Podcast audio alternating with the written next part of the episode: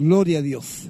Dios les bendiga. Damos comienzo aquí en nuestro culto de celebración. Queremos darle la bienvenida a todos nuestros hermanos que están en sintonía. No me encuentro solo, me encuentro junto a mi jefe, mi hermano Mario Fuente. Dios le bendiga. Dios le bendiga, hermano César, y Dios bendiga a todos nuestros hermanos, a todos nuestros amigos que están a través de nuestra sintonía, contento de poder estar en esta mañana llevándoles este culto de celebración. Y para que todo salga bonito, para que Dios nos dirija, vamos a ir a la presencia de nuestro Dios para que Él sea quien dirija todo lo que vamos a hacer.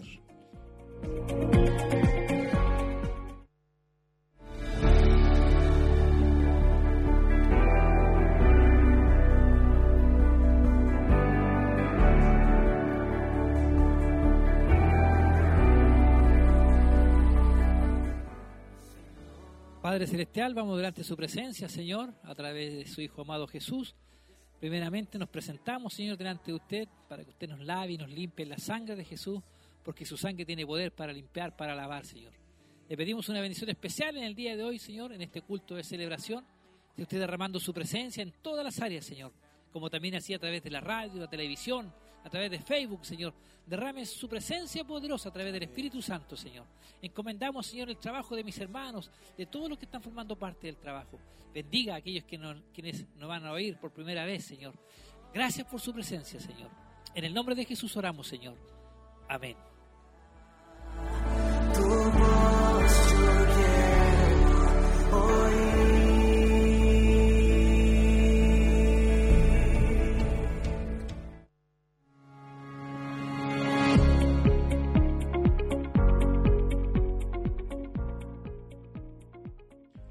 Gloria a nuestro Dios. Y con mucha alegría le decimos bienvenido a nuestro culto de celebración. Nos sentimos contentos y bien, hermano. Tenemos un día, un grato día. Hermoso día. La verdad que se pronosticaba un mal tiempo, como incluso hasta lluvia, pero está caluroso, está rico el día. Invitamos a los hermanos a participar, que ya tenemos bastantes hermanos en el culto de celebración el día de hoy. Nuestro hermano Michael Mendoza estará en la coordinación. Pronto, hermano César, compartiremos de las alabanzas con nuestros hermanos que están a través de radio y televisión, que nos están viendo, que nos están escuchando. Un saludo cordial en esta hermosa mañana 24 de noviembre, ya hermano César. Exactamente, como nuestras hermanas decían, nos falta un mes con siete días para terminar el año. Mire que... Para darnos el abrazo. Exacto, el abrazo de Año Nuevo. Así que lindo sería que estuviéramos aquí y todos juntos alabando a nuestro Dios ese día. Así que, hermano mío, si usted está en sintonía, no se separe. Si usted puede llegar aquí a Barrosadana 436, será bendecido en esta mañana. Amén. Efectivamente, hermano César, cuando está todo listo, todo dispuesto, ya iremos a compartir con los hermanos de las alabanzas del grupo Renuevo y ya compartiremos muchas cosas que hoy se vivirán acá en este lugar. Barros Aranas 436, estamos ubicados también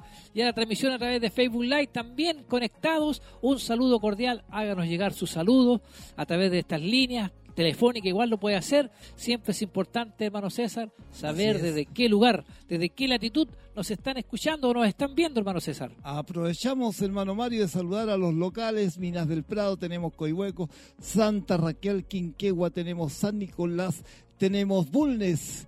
Así que todos los hermanos. Ignacio, San Ignacio, un gran saludo de las Casas.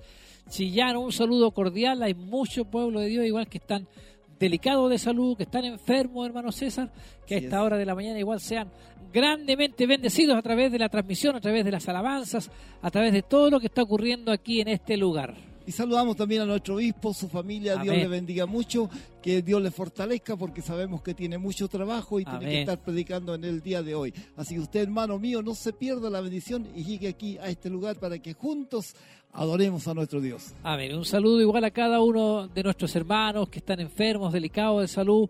Un saludo cordial a RCN, igual que ya están trabajando los hermanos. Todo dispuesto, todo preparado. Pronto compartiremos ya las imágenes del templo, de lo que ocurre ahí en ese lugar. La verdad que a medida que transcurren los minutos, eh, esto va avanzando en cuanto a hermanos. Así es, mi hermano Mario. Y en el templo se está orando. ¿Qué le parece si vamos Amén, a escuchar esa compartir. hermosa oración, a compartirla? en favor de tu pueblo, de tus hijos, de mi vida, de la vida de tus hijos, Dios mío. Te damos muchas gracias. Dios mío, en esta hora queremos comenzar esta reunión.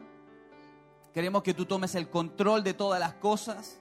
que tomes el control de nuestras mentes, de nuestros pensamientos, de nuestras actitudes, que podamos realizar, Dios mío, y, unirnos en un solo clamor, en un solo sentir. Y ese sentir sea, Señor, de darte la gloria a ti. Y esa alabanza, ese sentir, Dios mío, esa unión, sea de reconocer que tú eres el único digno de recibir alabanza, adoración, Señor. En esta hora nos presentamos delante de tu presencia y pese a todo lo que hemos quizás durante la semana hemos pasado individualmente, Dios mío, estamos aquí porque reconocemos que el único quien puede ayudarnos, quien es el único quien puede sostenernos, quien es el único quien puede levantarnos, se llama Jesucristo, el Hijo de Dios. Padre, queremos adorar, queremos bendecir, queremos exaltar tu nombre. Levántanos de esta oración, Señor, con un ánimo dispuesto, con un nuevo sentir en nuestros corazones, que aquel que ha llegado triste se levante, Dios mío, con alegría, porque vamos a adorar y exaltar a nuestro Dios, al único y sabio Dios. Padre, en el nombre poderoso de Jesús, nos presentamos delante de tu presencia. Toma el control de todo este culto, de toda esta reunión. Dios mío, toma el control de nuestras vidas. Señor, te presentamos a los porteros, pasilleros, todos aquellos que estarán trabajando en tu obra, Señor, durante esta reunión. Nuestros hermanos de la alabanza, que tú puedas bendecirles de igual manera, Señor, ayúdales. Toma el control de todas las cosas. Padre, nos presentamos delante de ti y descansamos en ti, en el nombre poderoso de Jesús. Amén, amén y amén, Señor Jesús. Gloria a Dios. Le invito a ponerse en pie y a darle toda la gloria al Señor. Amén. Gloria a Dios. Dios bendiga el grupo Renuevo. Alabamos al Señor.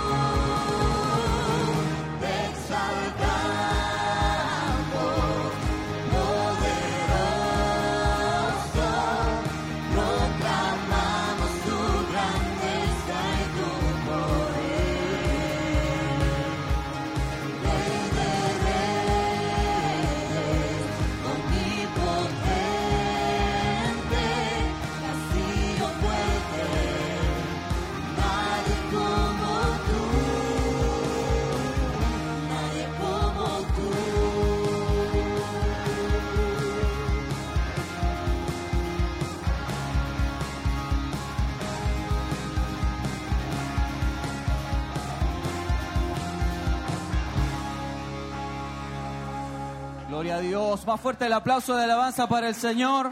Nadie como tú. ¿Cuántos pueden decir eso? Nadie como tú, Señor. Gloria a Dios. Y en esta mañana lo cantamos, lo creemos y lo confesamos.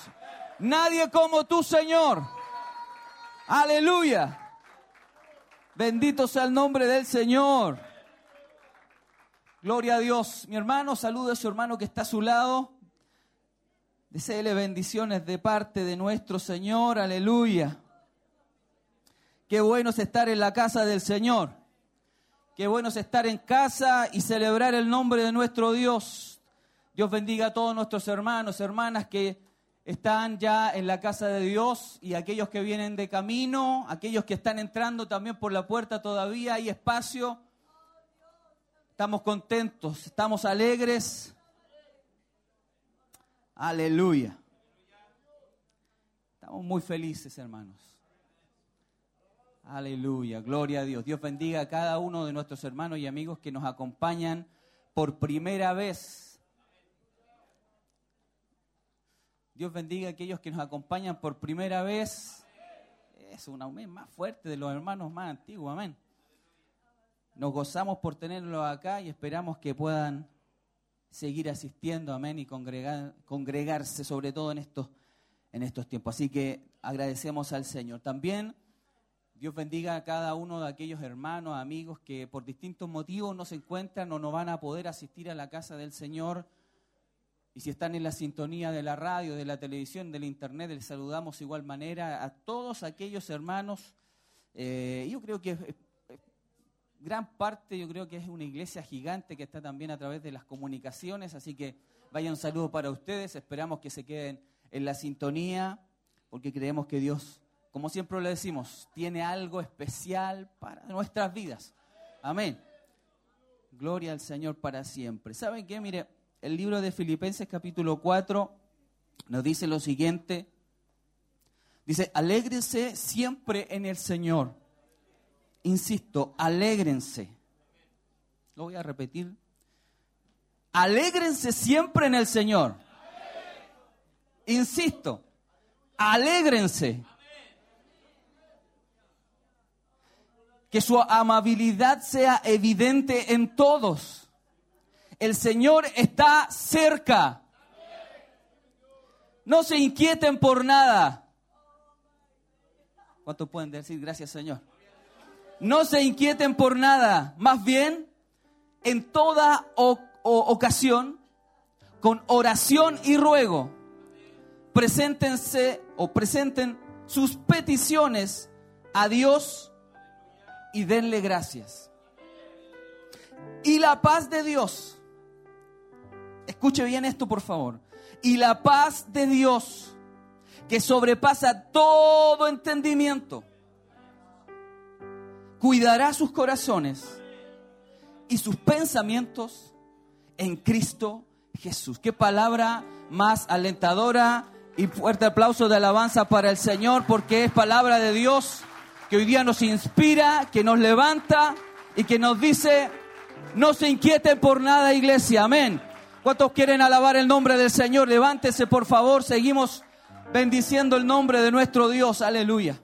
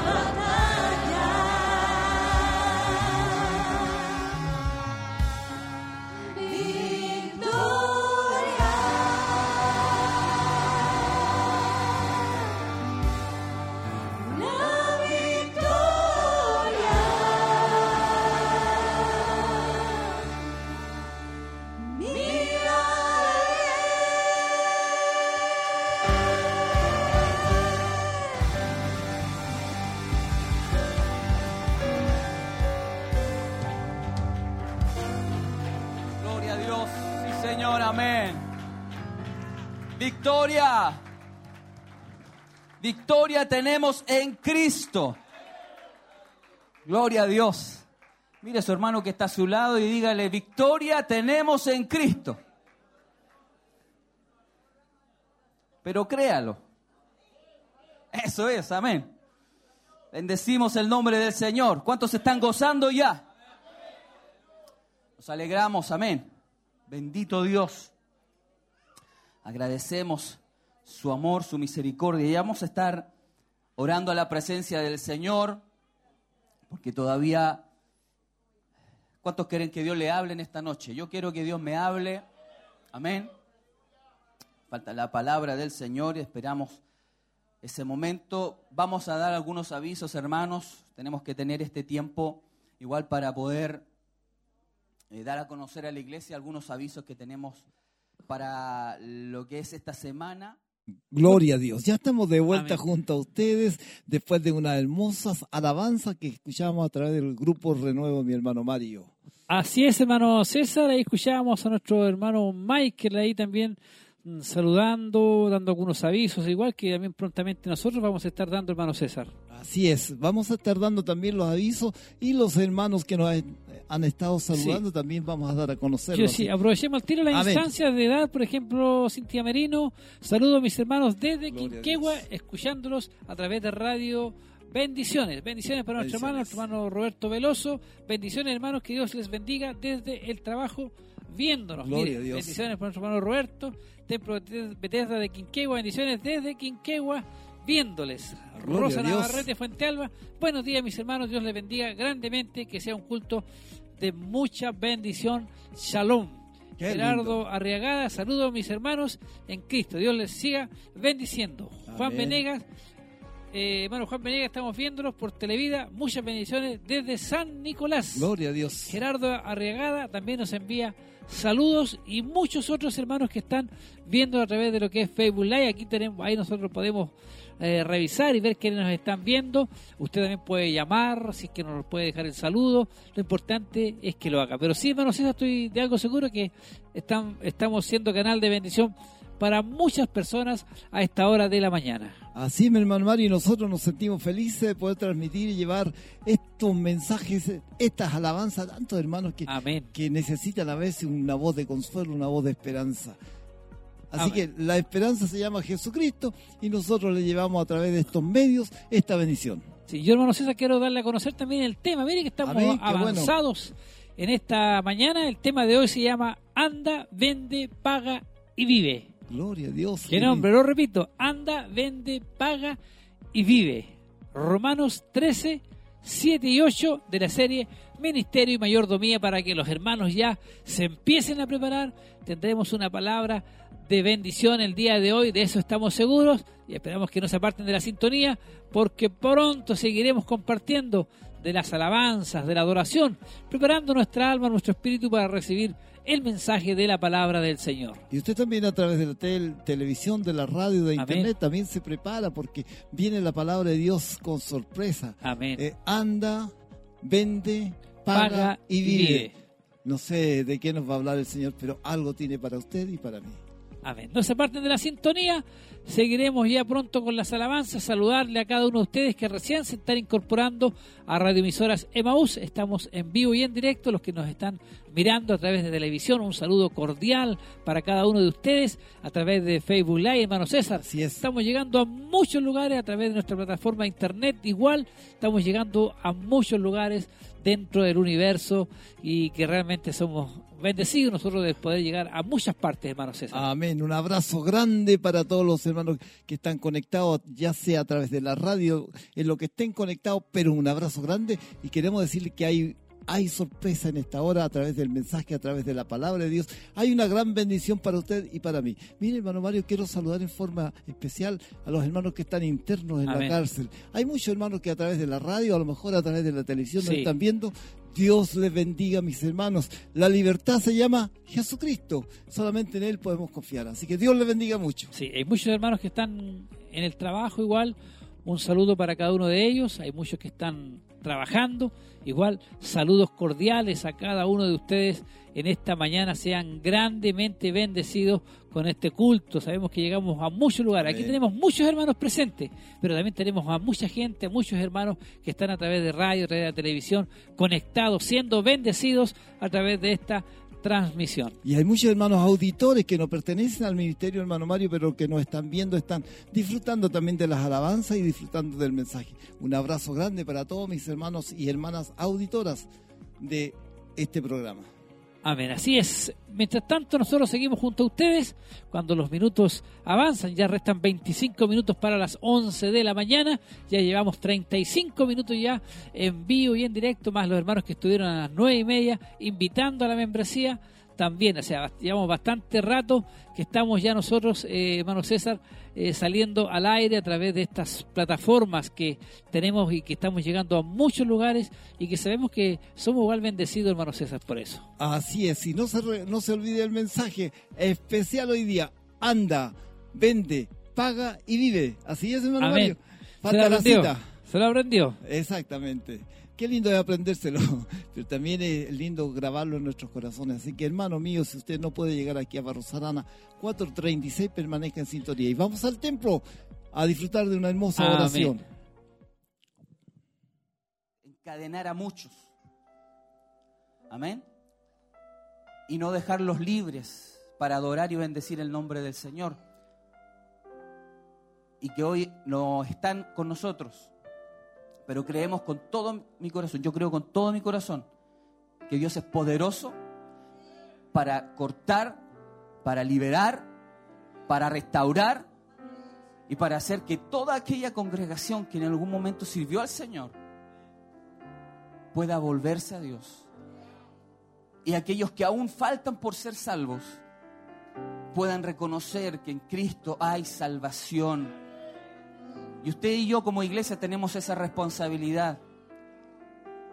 Y la carga que hay, que tiene que haber en nuestros corazones, tal como la que hubo en nuestro Señor Jesucristo, es de mirar afuera, es de mirar al perdido, es de mirar a aquellos que la están pasando mal, aquellos que están pasando por momentos difíciles y quizás no hayan que hacer y por eso al final terminan yéndose de la iglesia del lugar donde deberían estar recibiendo instrucción, en donde Dios también les puede ayudar y levantar y que hoy no están. Yo le invito a que si tienen en mente una, dos, tres, cuatro, cinco personas que en algún momento estaban sirviendo al Señor y que hoy no están acá, yo le invito a que puedan colocarlo en un clamor en esta mañana.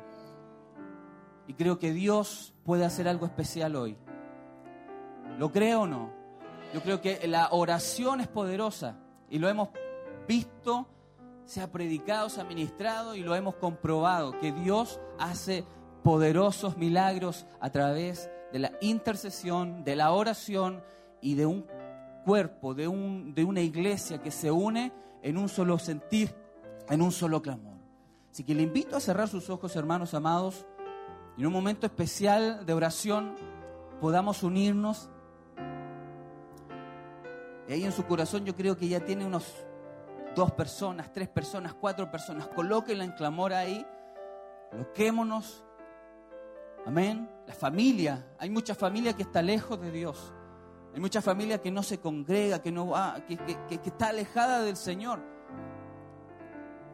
Muchos hermanos que hemos conocido que están alejados de Dios.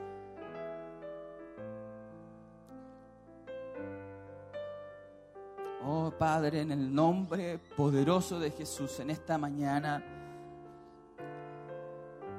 vamos delante de tu presencia, Señor. Señor eterno, humillado delante de ti.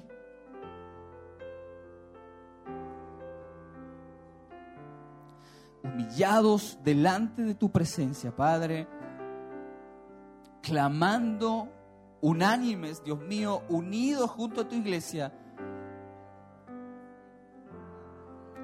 en una sola dirección, Señor. En esta hora queremos orar.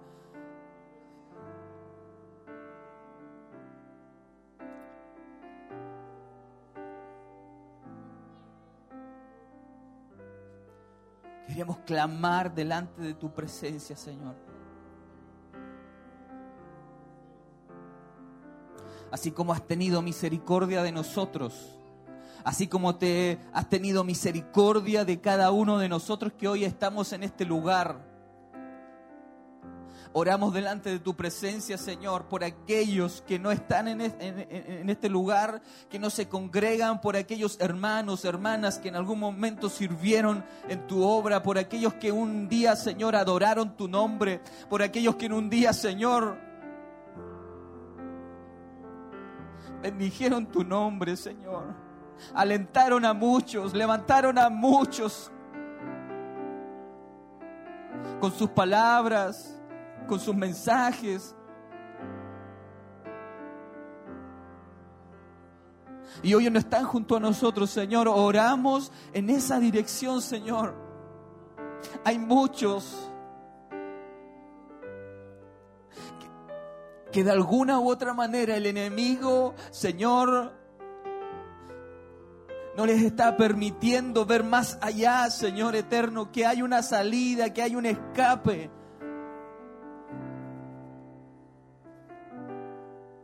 a la circunstancia, al momento en el cual están viviendo.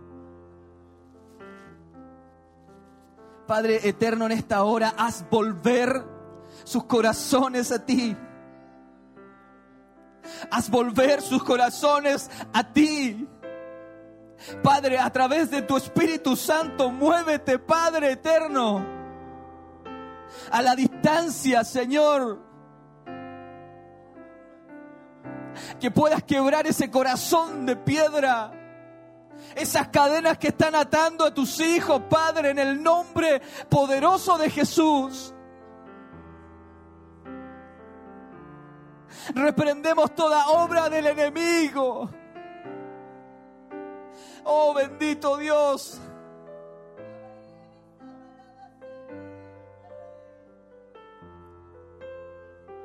Haz volver sus corazones a tu presencia.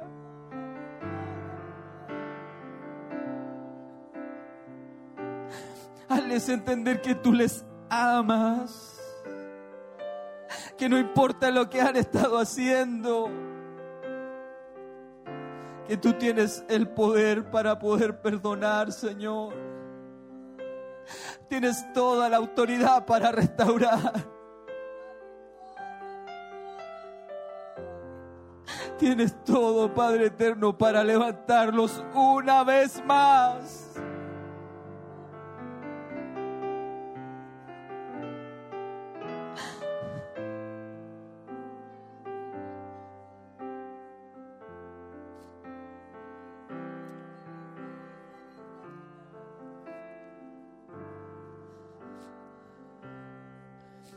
Levántalos, Señor. y podamos ver, Señor eterno, podamos ver con nuestros propios ojos cómo, cómo tu presencia los trae. Los traerá, Señor. Los cobijará. Los restaurará, Señor, y los levantarás una vez más. En el nombre poderoso de Jesús. Cuántos hermanos, hermanas, Señor, hoy sirven solos. Cuántos hijos tuyos, Señor, aquí en la iglesia sirven solos, sin sus familias. Oramos, Señor, para que tu brazo se extienda para que tu brazo se extienda y podamos ver, Dios mío, a familias completas poder llegar a tu casa de oración podamos ver familias completas sirviéndote a ti, Señor. Levanta, Padre eterno. Toca corazones. Toca vidas. En el nombre poderoso de Jesús, a través de tu Espíritu Santo. Haz la obra, Padre. Haz la obra, Padre. En el nombre poderoso de Jesús te lo pedimos, Señor. Te lo pedimos, lo rogamos. Gracias Jesús. Gracias Señor. Gracias Padre. Oramos Señor. Al finalizar esta oración. Y confiamos Señor en que esta oración no va a ser una más, sino que va a provocar algo poderoso Señor que en el ambiente espiritual, Señor, hay cadenas que están rompiéndose. Que en el ambiente espiritual hay fortalezas del enemigo que están siendo derribadas por el clamor de tus hijos, por el poder de tu palabra, Señor, por el poder del clamor y la confianza en el Todopoderoso Dios. En el nombre poderoso de Jesús, pedimos tu bendición, Señor. Bendice, Señor, a tu Hijo, a tu siervo, Señor, le estará ministrando tu palabra de igual manera hoy. Úsale para tu gloria. Háblanos, ministranos, vivifícanos a través de tu palabra. En el nombre poderoso de Jesús, pedimos tu bendición maravillosa, Señor. Y nos levantamos conscientes de que tú harás la obra maravillosa, Señor. En el nombre del Padre, Hijo y Espíritu Santo. Amén. Amén y amén, Señor.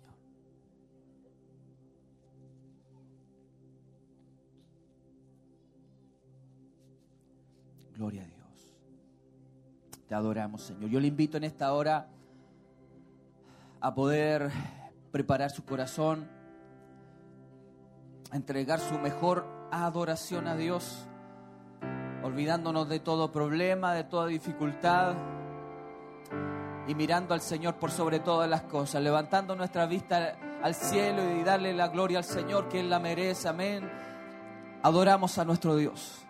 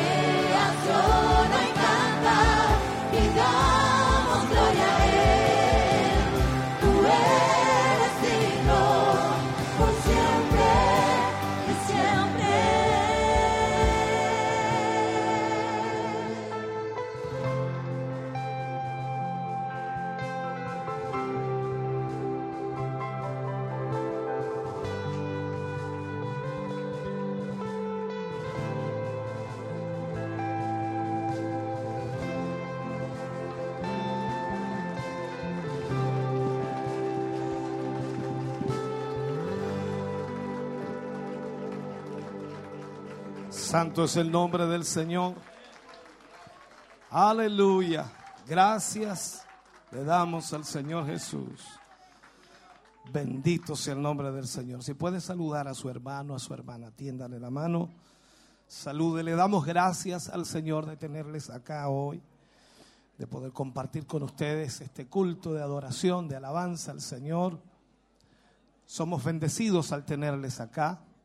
Somos bendecidos al que nos acompañe en este día.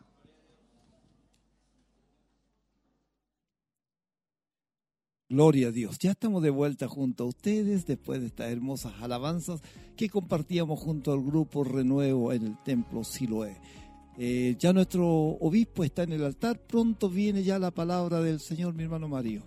Así es, hermano César. Podemos ya divisar a nuestro obispo Hugo Alfonso Montesinos, quien se encuentra en el altar ya en este momento. Pronto ya, yo pienso que uno de aquí a las once y media ya estamos escuchando palabras del Señor. Mientras tanto, no se aparten de la sintonía. Saludamos a todo el pueblo del Señor, a todos nuestros amigos y hermanos que nos escuchan, que nos están viendo a través de Facebook Live, a través de la televisión. Un saludo cordial a esta hora de la mañana, cuando estamos en vivo y en directo, hermano César, llevando este culto de celebración. Exactamente, cuando yo, ya son las 11 con 11 minutos, mi hermano Mario, estamos en vivo y en directo transmitiendo para ustedes, llevando este hermoso culto de celebración donde esperamos que sea de mucha bendición. El mensaje, anda, vende, paga y vive. Se lo aprendió. Me lo aprendí de memoria. Gloria a Dios. Así que algo Dios tiene para nosotros, para nuestras vidas. No sé si han llegado algunos saludos, mi hermano Mario, pronto. Vamos a aprovechar de conectarnos. No quiero repetir los mismos que dije hace un par de minutos atrás, pero sí yo sé que hay muchos hermanos, muchos amigos conectados, siendo bendecidos. Tengo como 15 mensajes, muchos hermanos ahí atentos ahí. Y bueno, parece que tenemos alabanzas. Primero queremos ir a escucharlas. Eso, vamos a disfrutar de esta hermosa alabanza.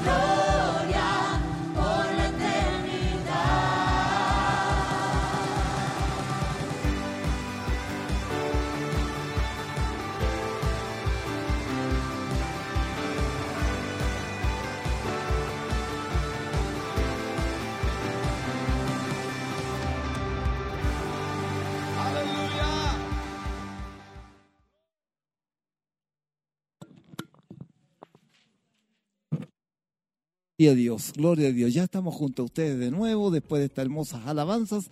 Una gran cantidad de hermanos tenemos en el día de hoy, hermano Mario, una, una asistencia tremenda, linda, hermosa, eh, de hermanos que alaban y bendicen el nombre de nuestro Dios. Así es, hermano César, compartíamos estas hermosas alabanzas desde el Centro Familiar de Adoración Siloé y cuando nos acercamos minuto a minuto, hermano César, a lo que va a ser la palabra del Señor. Mientras tanto, yo aquí tengo bastante información que darles. bueno. Y comenzaremos, hermano César, con los avisos de la semana de lo que viene, eh, la semana que iniciamos ya el día de mañana, lunes 25 y martes 26 de noviembre, como es habitual, tiempo de sembrar desde las 10 de la mañana hasta las 22 horas. Son las, los días que se apartan, sabemos que es necesario poder...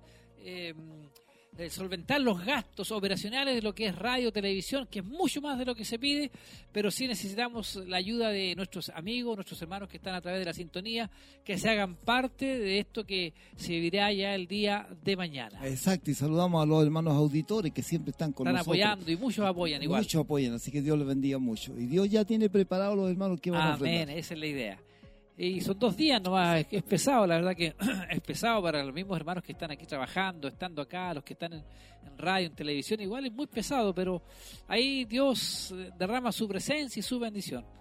El día miércoles, día miércoles 27 de noviembre, cultos Dama de Siloé a las 19.45. Un cuarto para las 8 se reúnen las damas de Siloé acá en este lugar y yo sé que son grandemente bendecidas aquí en sus cultos que ellos tienen.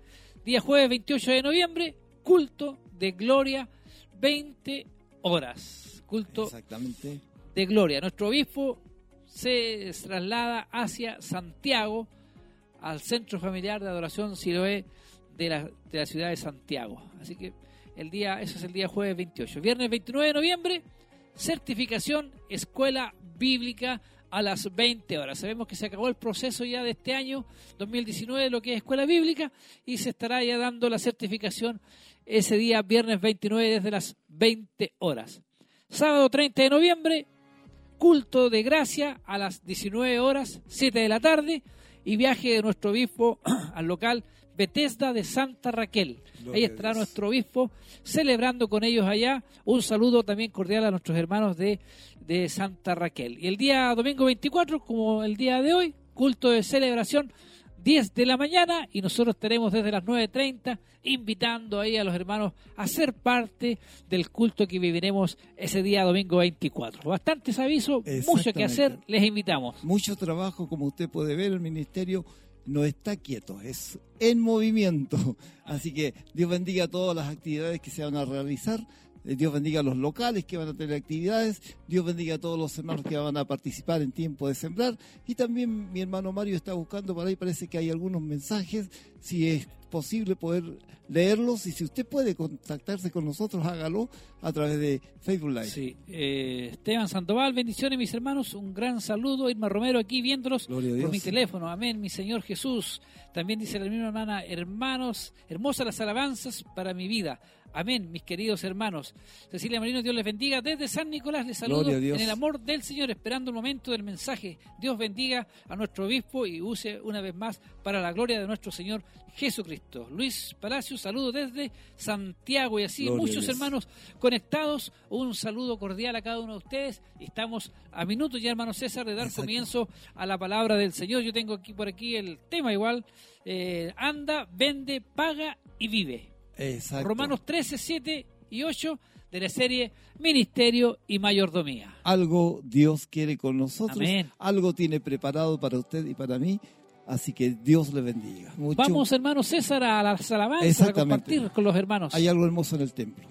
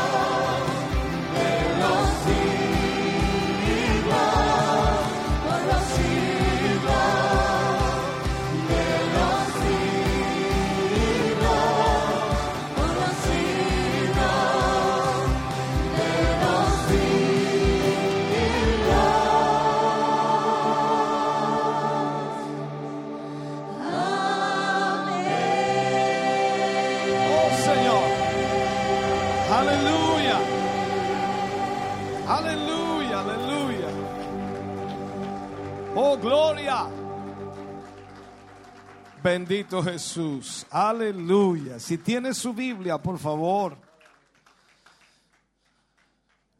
Busque, por favor, en su Biblia, en el libro de Romanos capítulo 13.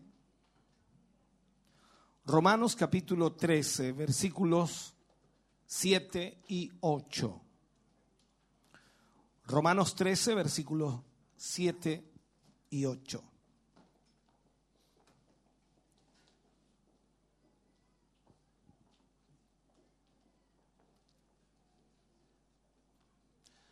Dejo este silencio ahí porque algunos ya están leyendo y dicen, uh,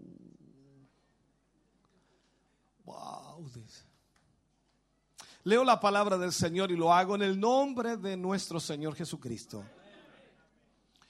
Pagad a todos lo que debéis. Al que tributo, tributo. Al que impuesto, impuesto. Al que respeto, respeto. Al que honra, honra. No debáis a nadie nada, sino el amaros unos a otros, porque el que ama al prójimo ha cumplido la ley. Oremos al Señor. Padre, en el nombre de Jesús, vamos ante su presencia dándole gracias en esta hora, agradeciendo, Señor, su gran bondad y misericordia. Gracias por permitirnos en esta hora estar reunidos para recibir de tu palabra. Te pedimos y te rogamos, nos guíes, nos dirijas, Señor, y en estos minutos que utilizaremos para predicar tu palabra, háblanos y ministra nuestro corazón y vida. Oriéntanos, Señor, ayúdanos para que podamos de esta manera, a través de tu palabra, ser bendecidos. Lo pedimos y lo rogamos en el nombre glorioso de Jesús. Amén y amén, Señor. Fuerte ese aplauso de alabanza al Señor. Gloria a Dios. Puede sentarse, Dios le bendiga. Vamos a usar en el día de hoy como título al mensaje, anda, vende, paga y vive. Cuatro verbos que nos van a ayudar a entender un poquito lo que el Señor nos enseña en su palabra. Anda, vende, paga y vive. Quiero tratar en lo posible de enfocar lo más correcto que pueda esta temática. Una de las realidades es que más allá, más allá de lo básico está lo profundo.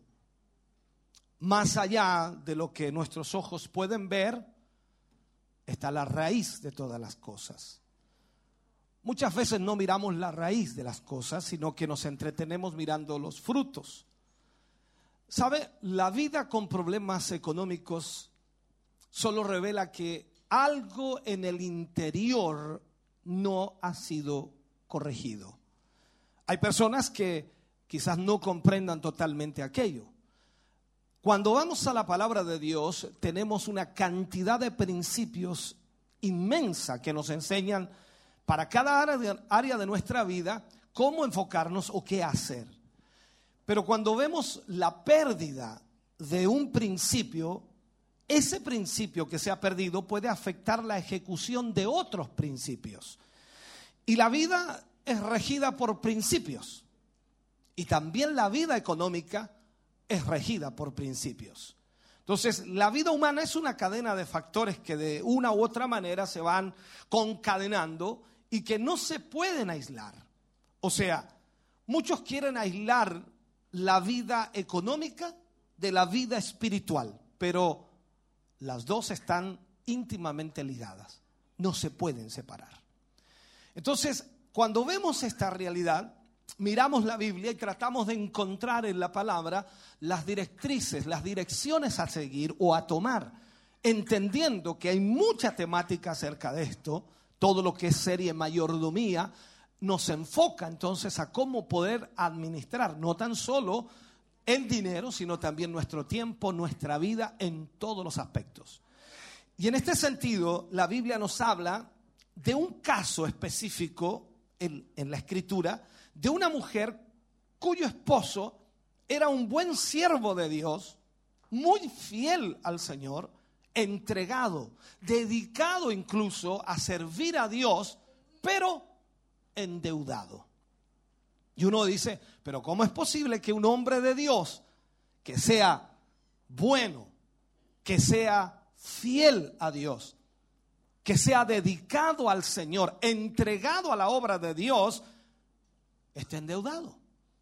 Entonces, hay algo que no funciona bien. Veamos el pasaje. Quiero que me ayude un poquito aquí. Vamos a buscar en Segunda de Reyes capítulo 4, versículo 7 o capítulo 4, versículo 1 al 7. Vamos a leer estos versículos porque aquí vamos a encontrar de alguna forma el enfoque que queremos tocar.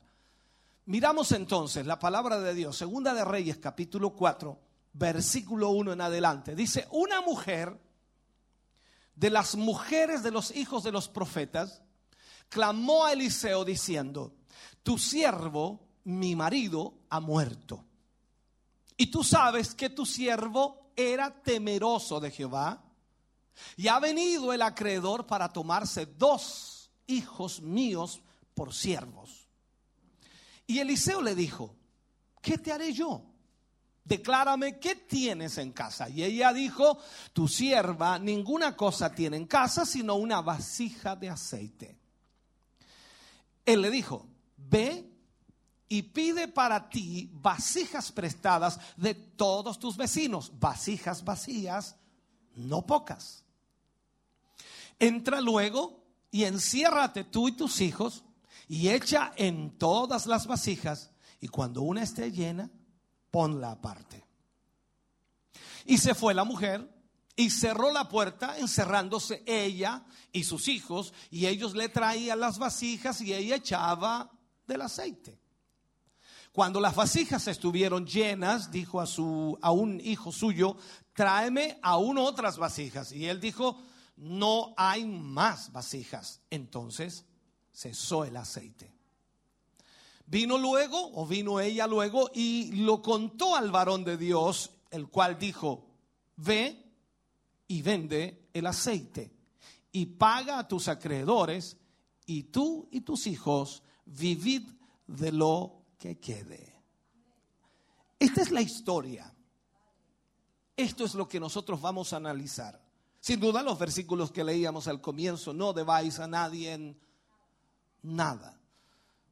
Pero aquí es donde encontramos el ejemplo perfecto que la palabra de Dios nos muestra para poder entender lo que significa esto. ¿Cómo manejamos nosotros las finanzas? ¿Cómo manejamos el tiempo?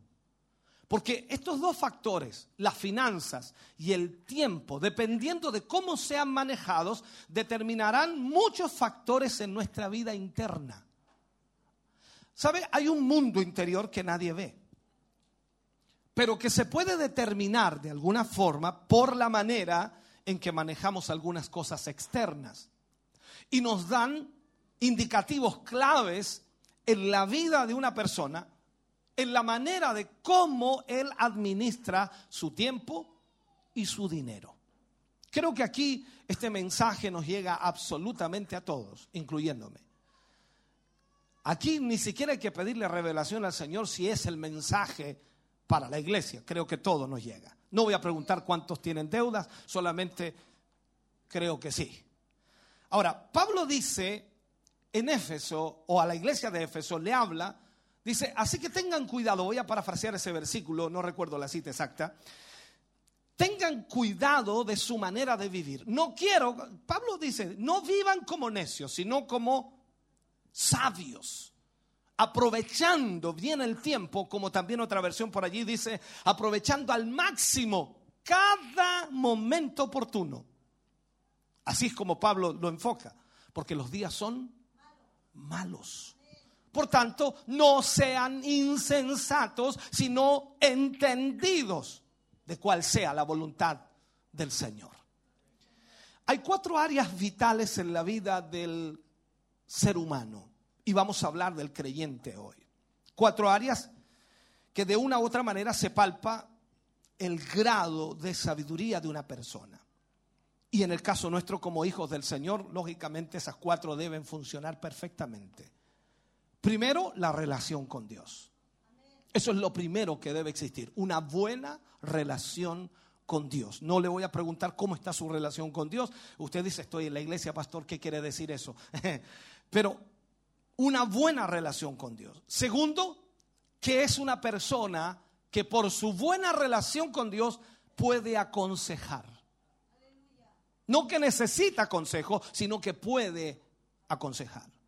Tercero, que tiene tiempo, o sea, administra bien el tiempo.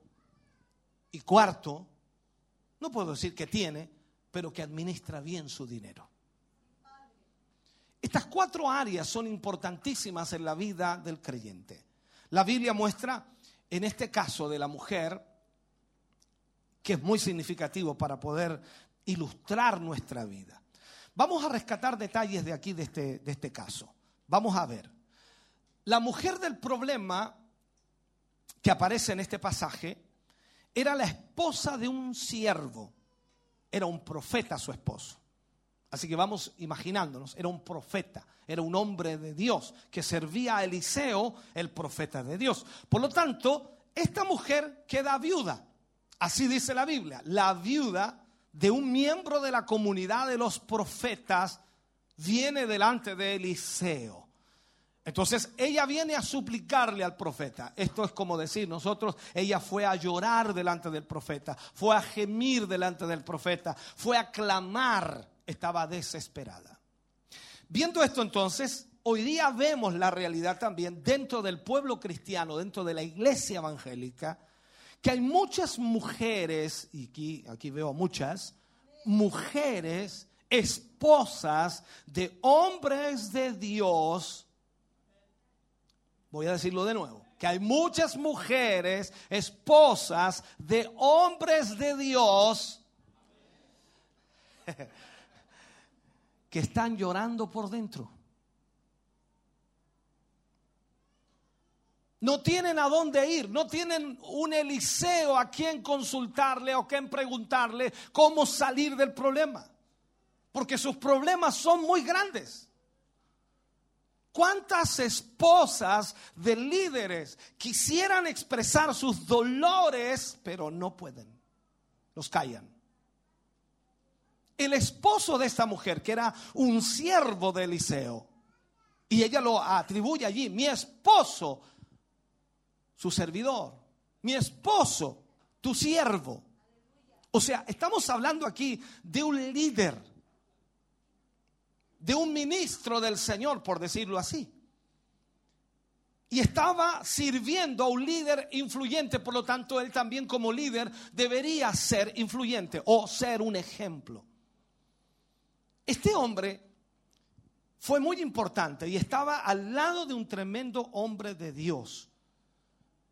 ¿Y qué es lo que sucede? Él había visto el poder de Dios en acción. O sea, este profeta que había muerto, que había trabajado con Eliseo y para Eliseo, había visto el poder de Dios obrando todo el tiempo, había visto en acción ese poder de Dios, contemplando ese poder de Dios. Y la misericordia de Dios la había palpado desde muy cerca.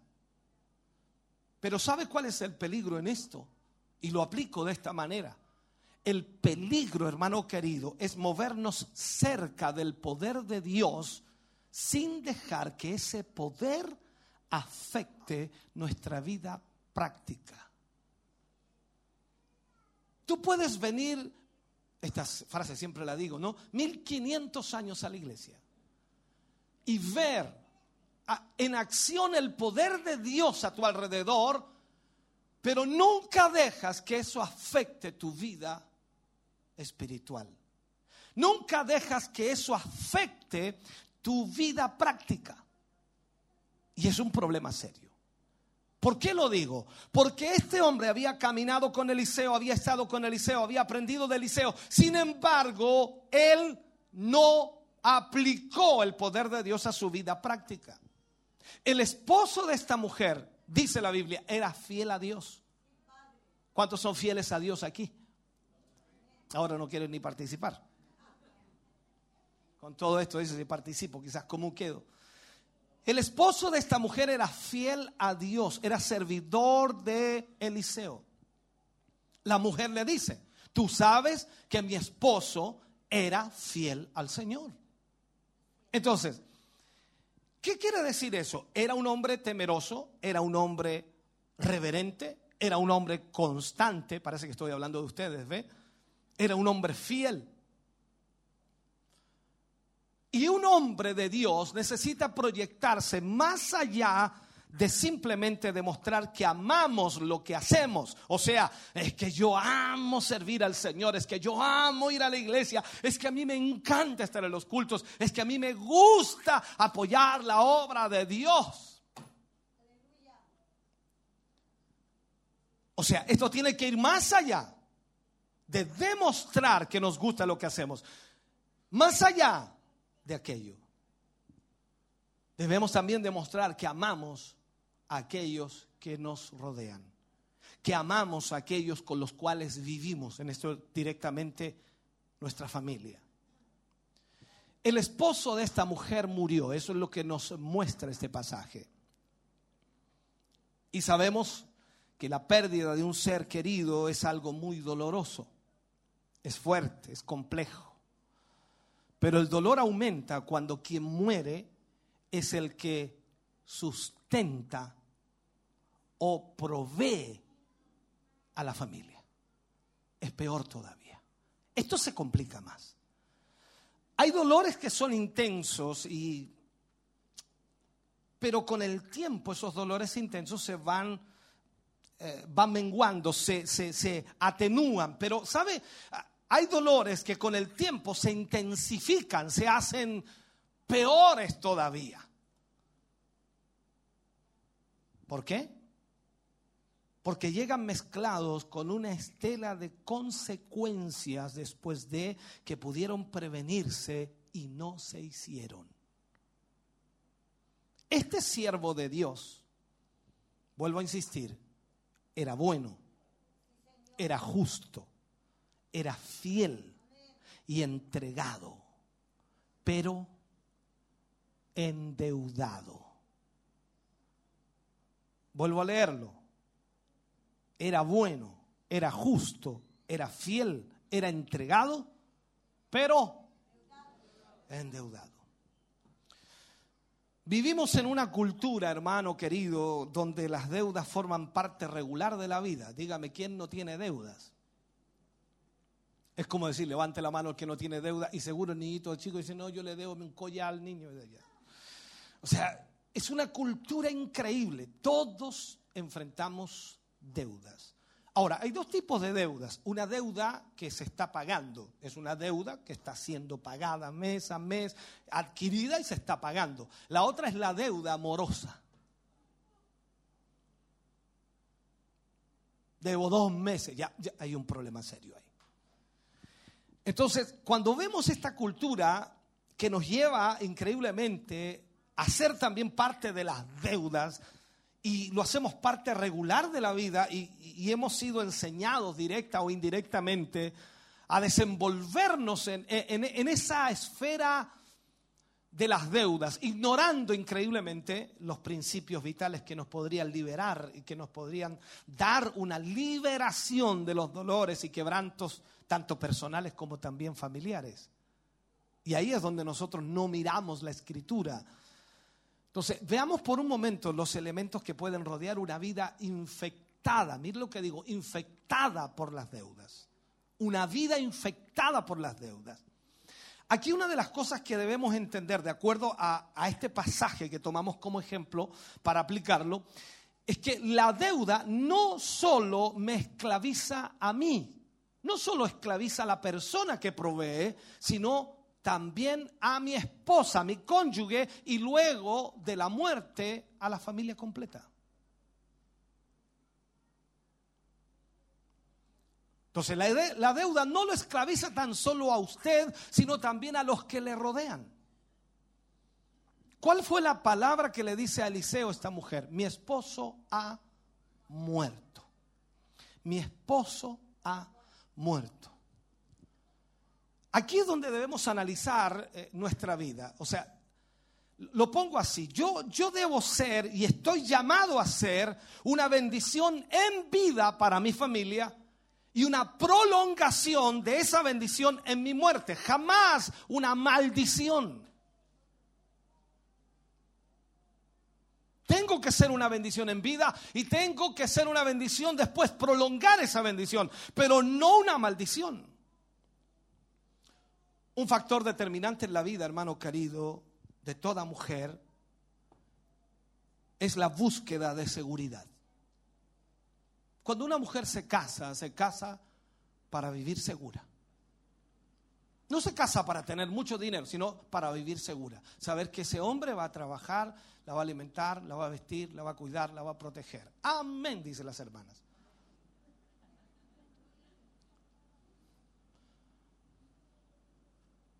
Pero si equivocadamente te enamoraste de ese que pasa en la esquina, o sea, la mujer se casa para obtener seguridad.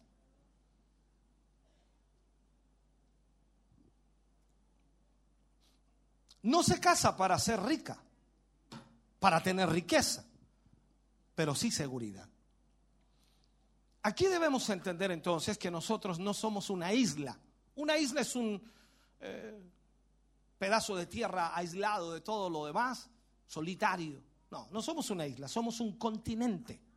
Eso significa que lo que no arreglo dentro de mi vida, tarde o temprano, va a afectar a quienes me rodean. Esto es una realidad. Todas mis decisiones, las que yo tome hoy, van a afectar a los que me rodean. Lo que vemos en esta historia entonces, lo siguiente es que la deuda esclaviza a mis hijos. La deuda esclaviza a mis hijos.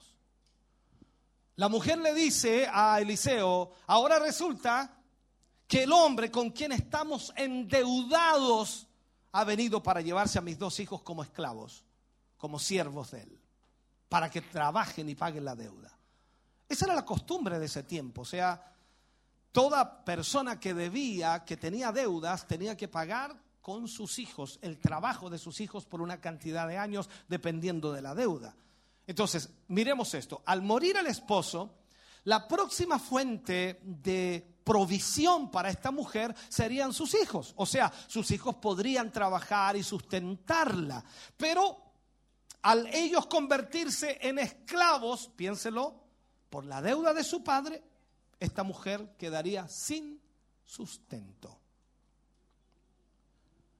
El problema que el esposo le dejó, hermano querido, fue cuádruple. Se convirtió en cuatro. Lo primero que vemos es que el esposo murió. Lógico, estamos hablando de un problema familiar. El primer problema fue familiar. El esposo murió. El segundo fue económico. La familia quedó con las deudas. El tercero fue social, sus hijos serían esclavos. Y el cuarto fue ministerial, o sea, una mancha en su ministerio que afectaría a sus hijos. Seguro que sus hijos después querrían seguir el camino de su padre.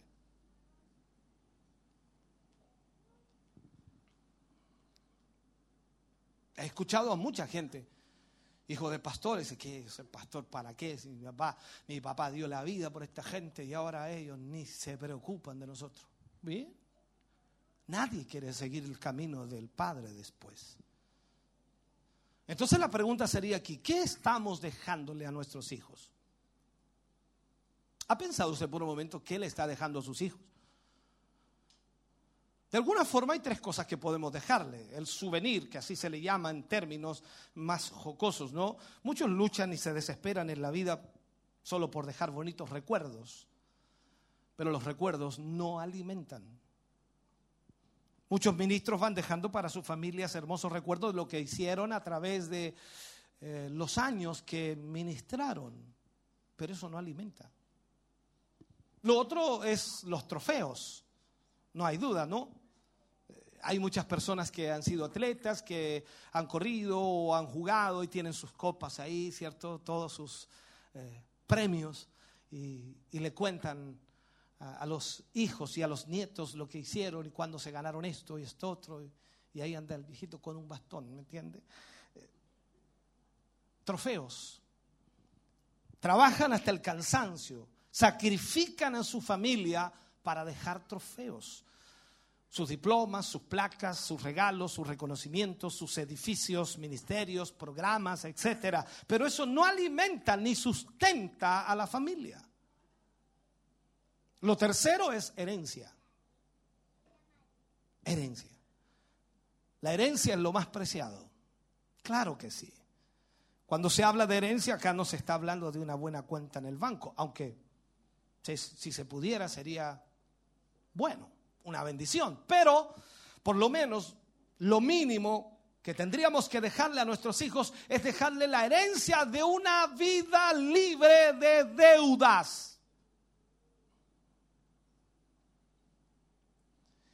Este es el, este es el culto más silencioso que he tenido. Mire a su hermano que está a su lado. No, no está endeudado, no. Mire a su hermano que está a su lado y va a ver que él está súper preocupado. ¿Cómo me paro y me voy? ¿Cómo ir a terminar esto? Estoy tratando de aplicar la escritura, la palabra del Señor a su vida y a mi vida. Entonces nos damos cuenta en este pasaje que la, deuda, la deuda convierte a mi familia en objeto de compasión y carga para otros. Cuando esta mujer va donde Eliseo y le cuenta su historia, Eliseo le dice, ¿qué puedo hacer yo por ti? O sea, es como decir, ¿qué tengo que meterme yo? ¿Por qué tengo que ayudarte yo? ¿Qué culpa tengo yo? No sé si me está entendiendo y me sigue en eso. Aunque Eliseo era un hombre de Dios, pero ¿qué culpa tengo yo? Es como decir, pastor, yo tengo problemas económicos y es que tienen que ayudarme. ¿Y quién se metió en el lío? Ah, no sé si entiende. Entonces, de, de pronto nosotros queremos ser carga para otros. Esto es como que el vecino le diga, vecino, aquí está la cuenta de la luz para que me la pague. Sí, sí. disculpe vecino, somos harto amigos, pero nada que ver, po. O sea, quiero que me entienda, no queremos atender nuestras responsabilidades. Se entiende aquí, el esposo había muerto, qué lástima se murió el esposo, hay que ayudar a la vida de alguna manera, pero Eliseo le está mostrando algo. ¿Qué puedo hacer por ti? O sea, ¿qué puedo yo hacer? Dios nos ha llamado, hermano querido, hermana amada, a levantar una familia que realmente sea un ejemplo. Y no una familia que solo inspire compasión, sino una familia que sea fuente de compasión, que es totalmente diferente.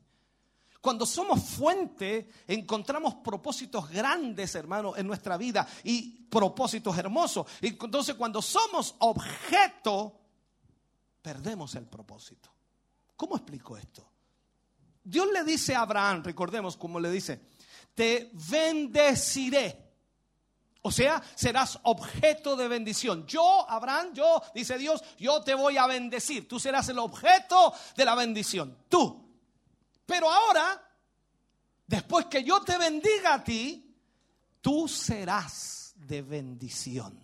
O sea, te transformarás en una fuente de bendición para las familias de la tierra. ¿Por qué? Porque Dios le dice, que el que te bendiga será bendecido. O sea, aquí vamos viendo de alguna manera. Ahora, es muy triste, hermano, encontrar familias cristianas, amén. Oye, no hay ni por si acaso. Eh, familias cristianas aquí, ¿no? Entonces, es triste encontrar aún familias cristianas o aún familias de ministros que solo inspiran compasión. Además han llegado a ser una carga para otros.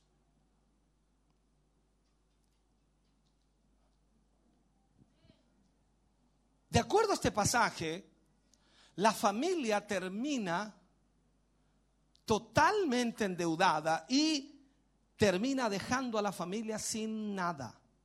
las palabras, las palabras de esta mujer hacia Eliseo, cuando Eliseo le dice, dime, ¿qué tienes en casa? Su servidora no tiene nada en casa, le respondió, excepto un poco de aceite. Fíjate en el contexto. Tu servidora no tiene nada en casa, solo un poco de aceite. Si yo te preguntara, hermano, declárame qué tienes en casa. Oh, tengo un living, tengo un comedor, tengo una cocina, tengo un televisor, un televisor. Tengo dos, tres, cuatro, ¿ya me entiende? O sea, usted me comenzaría a decir lo que tiene en casa, porque lógico, le estoy preguntando. Y Eliseo le pregunta, me declárame, ¿qué tienes en casa? Es como para ver, a ver qué podemos hacer con lo que tienes. Y él le dice, tu, tu sierva no tiene nada, solo un poco de aceite. En términos modernos, aplicándolo a este tiempo, nosotros diríamos que la familia ya había sido embargada. No sé si me sigue. O sea, le habían embargado las camas, las mesas, la silla, el comedor, el living, le habían embargado los plasmas, la LCD, le habían embargado el equipo, le habían embargado todo. ¿Ah? ¿Me sigue? Los acreedores se habían llevado todo. Y quizás la esposa y los hijos estaban durmiendo en el suelo. ¿Me sigue, cierto? Entonces, la Biblia, hermano querido, dice en el libro de Proverbios y habla claramente de la vida de quienes se convierten en fiadores, de los que se endeudan. La deuda expone a la familia a la dependencia de la gente externa a la familia. O sea, es ilógico que usted y yo como hijos del Señor dependamos de personas externas. Nuestra dependencia es totalmente de Dios, pero como familia nosotros nos sostenemos y nos sustentamos. ¿Me está siguiendo? ¿Por qué digo esto? Porque Eliseo le dice, sal y pide a tus vecinos que te presten sus vasijas, consigue todas las que puedas Luego entra en la casa con tus hijos y cierra la puerta, echa aceite en todas las vasijas y a medida que las llena, ponla, ponlas aparte. Eso fue lo que le dijo, ¿no? Ahora, esta mujer tuvo que depender de los vecinos para poder ver lo que más tarde sucedería. Tuvo que pedir vasijas a los vecinos. Y a veces usted y yo hacemos lo mismo al amigo, al vecino, al cuñado, al pariente, al papá, a la mamá, al abuelo. La Biblia dice en Deuteronomio, tú prestarás, pero no pedirás prestado. Aplique eso a su vida. Dice, e-, ese soy yo, ese soy yo. Tú prestarás, pero no pedirás prestado. Aquí se, empieza ya a profundizar un poquito. Estoy tratando de llevarnos a, este punto. Nunca podemos olvidar y no debemos olvidar en realidad que siempre, aun cuando tengamos un buen trabajo, un buen salario, tenemos que depender de Dios.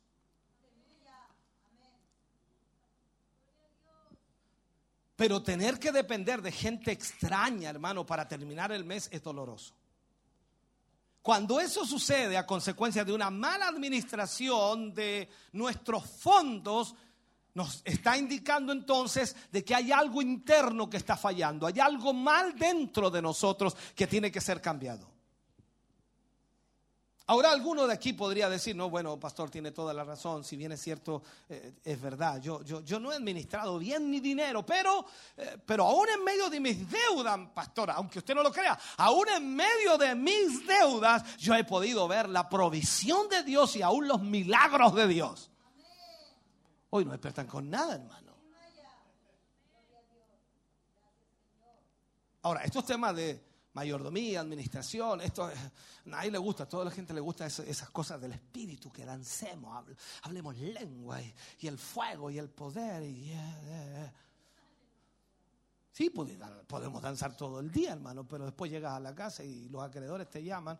Eh, aló, buenas tardes, le llamamos de. Le llamamos de. Ya mejor ni paso publicidad. Entonces, veamos esta realidad. Muchos podrán decir, pastor, a pesar de que no he administrado bien, bien, mi dinero, a pesar de que no he administrado bien lo económico, a pesar de eso, yo he visto la mano de Dios y la provisión divina de Dios sobre mi vida. Aquí está la próxima. Miremos esto. La deuda me limita a ver milagros por compasión y no por glorificación. La mayor parte de los cristianos está viendo milagros por compasión. Eso es misericordia y no por glorificación. ¿Por qué lo digo? Dice la Biblia en el pasaje que teníamos, enseguida la mujer dejó a Eliseo y se fue Luego se encerró con sus hijos y empezó a llenar las vasijas que ellos le, le, pasaban. Y cuando ya todas estuvieron llenas, ella le pidió a uno de sus hijos que le pasara otras más. Eso es lo que dice la historia. Y él, respondió, ya no hay más. Y en ese momento, ¿qué pasó? Y en ese momento cesó el aceite. Alguien dice, está bien hasta ahí, pues está bien, pues está bien, perfecto, pero sígame, sígame por favor. Esta mujer vio un milagro en medio de su necesidad. En medio de su necesidad. Pero necesitamos entender esto. Hay, hay dos tipos de milagros. Como dije, milagros por compasión y milagros por glorificación. Milagro por compasión es aquel que sucede para librarnos de las angustias y dolores a consecuencia de mis malas decisiones. Si tú eres un hijo de Dios, somos hijos del Señor, Dios en su misericordia va a hacer un milagro para librarnos de nuestros dolores y angustias. O sea, Dios, como dije, en su misericordia y con compasión, nunca nos dejará, pero el milagro por compasión cesa cuando la necesidad es cubierta.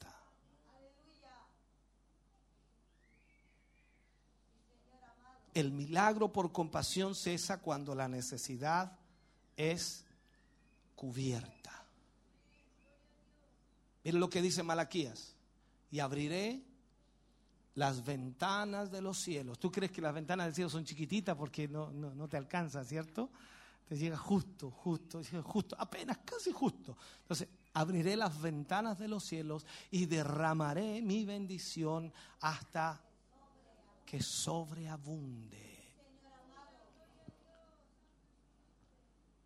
¿A cuánto le sobra? ¿A cuánto le abunda? O sea, parece que estamos en el milagro por compasión. Eso es lo que dice la Biblia. Dios dice, Dios no es mentiroso, hermano querido, Dios es fiel. Y Él dice, derramaré bendición hasta que sobre abunde. Entonces, si usted no está en esa categoría, no le sobra ni abunda, está en la otra categoría, el milagro por compasión. Veamos ahora el milagro por glorificación. E, es el que sucede primero, primero para glorificar a Dios. Por eso se llama milagro de glorificación. Y segundo, para glorificar a los hijos de Dios. O sea, para que Dios muestre a este mundo que hay un Dios que cuida a los suyos, que protege a los suyos, que bendice a los suyos a través de su bendición. Entendamos lo que significa gloria. Gloria es calidad, excelencia, peso, valor. Cuando alguien dice, vimos la gloria de Dios, entonces calidad, excelencia, algo extraordinario, algo sorprendente. Entonces los milagros por glorificación exaltan la calidad de Dios. Tú tienes un Dios, pero usted tiene un Dios pero lo dicen con tanto énfasis que... ¿Usted tiene un Dios? Oye, me imagino cuando reprenden al diablo usted. Ándate ya, ándate. Tenemos un Dios grande. Tenemos un Dios poderoso.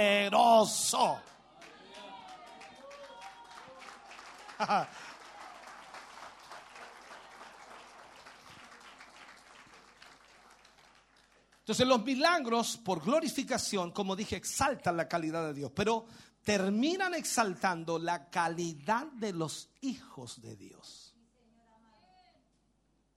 Ahora, ¿usted es un buen hijo de Dios?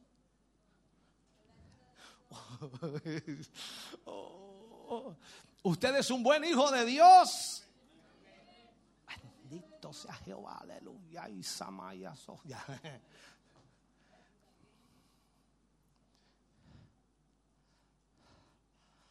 hermano, estos milagros continúan de acuerdo al propósito de Dios en su vida y de acuerdo a lo que usted ha ejecutado y ha aplicado en su vida de parte de Dios. Recuerde, si guardáis mis mandamientos. ¿Qué sigue diciendo a mí? Se me olvidó. ¿Qué dice después? Se me olvidó, hermano, se me olvidó, se me fue. ¿Qué dice? Se me olvidó. Oh, no le ponga palabras a las cuestiones. Se me olvidó, se me fue. Los milagros, hermanos, continúan en el proceso de Dios y en la voluntad de Dios cuando tú y yo somos fieles a Dios. Dios se glorifica en cada área de nuestra vida cuando esa área es rendida al Señor. Aquí no es que tú, le, tú administras ciertas áreas de tu vida a tu manera y otras la administras a la manera de Dios. No, toda tu vida debe ser administrada a la manera de Dios. ¿Me sigues? Entonces, los milagros de glorificación son una cadena continua de eventos. No es una cosa esporádica, sino que son constantes que siguen el uno del otro y no vienen porque estoy en constante angustia, en constante problema, en desvelos, eh, eh, en depresión. No, no, no vienen después de tanto dolor y desesperación, sino que suceden cada día en mi vida porque hay una comunión con Dios, una relación con Dios y hay una administración que Dios controla. Entonces Dios se glorifica en mi vida y el nombre del Señor es exaltado. Hay un ejemplo muy claro en la Biblia, Antiguo Testamento, cuando Israel estaba por el desierto y Dios le daba el maná cada día. Dios decidió darles el maná cada día. Dios decidió que su vestuario, su calzado, no se gastara en 40 años. ¿Cuántos años tienen tus zapatos? ¿Cuántos años tiene tu ropa? ¿Cuánto tiempo lleva? Ay, Dios mío, algunos dicen, eh, hoy apenas me los puse y se hicieron pedazos. Hoy que son malos. Y tienes que ir a cambiarlo y te coloca el otro y se sale malo también. Dice, oh, la empresa mala esta. Piensa un poco, ¿no? Sea cosa que hay algo mal en ti. Siempre le echamos la, culpa, no, la empresa mala, no, que la fábrica es mala, estos zapatos son malos. En fin. Ya, dejemos eso ahí. Veamos milagros en tu familia. Tu familia no puede transformarse en una familia que ve milagros por compasión, sino tiene que transformarse en una familia que ve milagros por glorificación. Hay gente que sigue caminos cerrados porque simplemente vieron un milagro por compasión y en un momento de dificultad, a la próxima oportunidad se lanzan en carreras locas esperando que Dios les haga un milagro. Hacen locuras porque vieron un milagro por compasión. No, si Dios nos proveyó, ¿te acordáis vieja cuando nos proveyó? Así que compremos nomás. Cuidado. Tenga cuidado.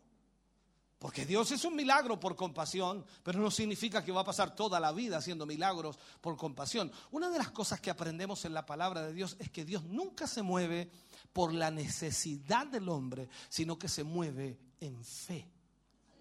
si hay fe, Dios se mueve. Y la Biblia lo registra, todo aquello. Constantemente Jesús en sus relatos se muestra que él se movía por la fe. Ni en todo Israel he hallado tanta fe como en este hombre. Hágase como tú quieres. A la mujer sirofenicia le dice, grande es tu fe, hágase como tú quieres. A la mujer le dice, grande es tu fe, se sana. Perfecto, todo es de acuerdo a la fe. Y Pablo viene y pone ese versículo y dice, sin fe es imposible agradar a Dios. Nosotros pasamos la vida como cristianos esperando la compasión del Señor. Ojalá el Señor tenga misericordia de mí, ojalá el Señor me ayude. Tengo una deuda tremenda. estos bancos le ponen más interés. Y yo tengo una deuda aquí. Qué bueno, ¿quién tomó el crédito? ¿Quién te apuntó con una pistola? Nadie.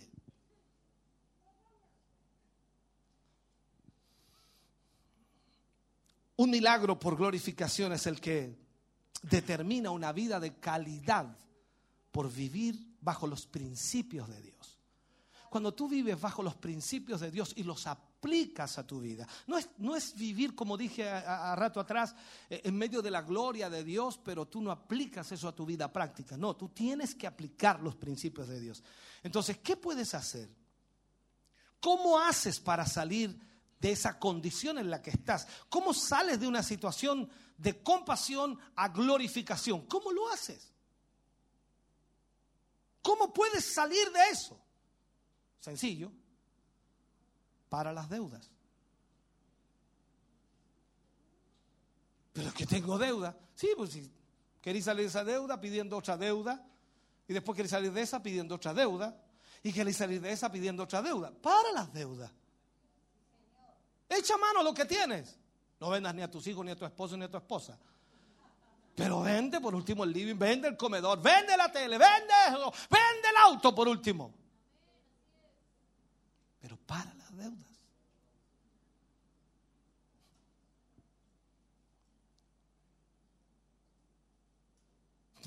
Yo los miro, ustedes me miran, nos miramos. No puede seguir viviendo en ese ambiente. Decida hoy mismo no endeudarse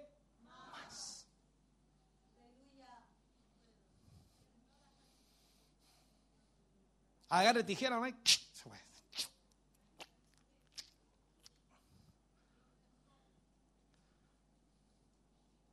Te va pasando por el lugar, tarjeta, tarjeta, tarjeta. Uy, le ofrecen a todo el mundo tarjeta. Y uy, me la regalaron una tarjeta, mira, oh, vieja, y me la regalaron con plata. Tan tonto que somos.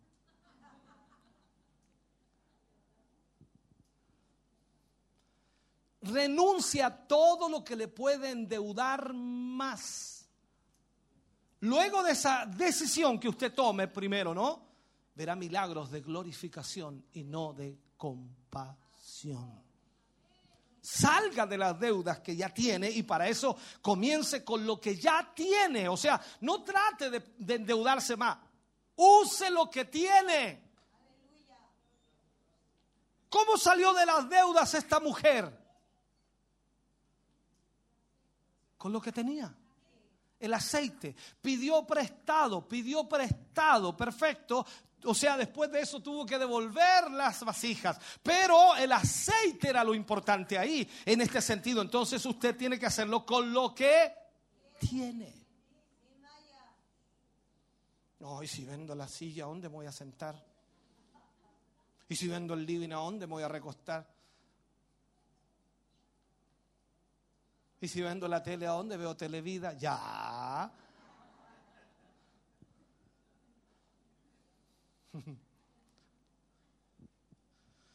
algo debes tener, quizás no tengas mucho, pero algo tienes. Recuerda que Dios va a usar lo poco que tienes y a Dios le encanta multiplicar todas las cosas. Él es un Dios de multiplicación. Eso es una realidad. Entonces, eh, eh, vemos ahí en la historia que Jesús multiplicó los panes y los peces y alimentó a cinco mil, sin contar mujeres y niños, y recogieron doce cestas llenas, o sea, es increíble. Entonces no necesitas mucho, solo querer salir de las deudas. ¿Y qué te estoy diciendo con esto? Si quieres salir de las deudas usando lo que tienes, Dios te va a ayudar.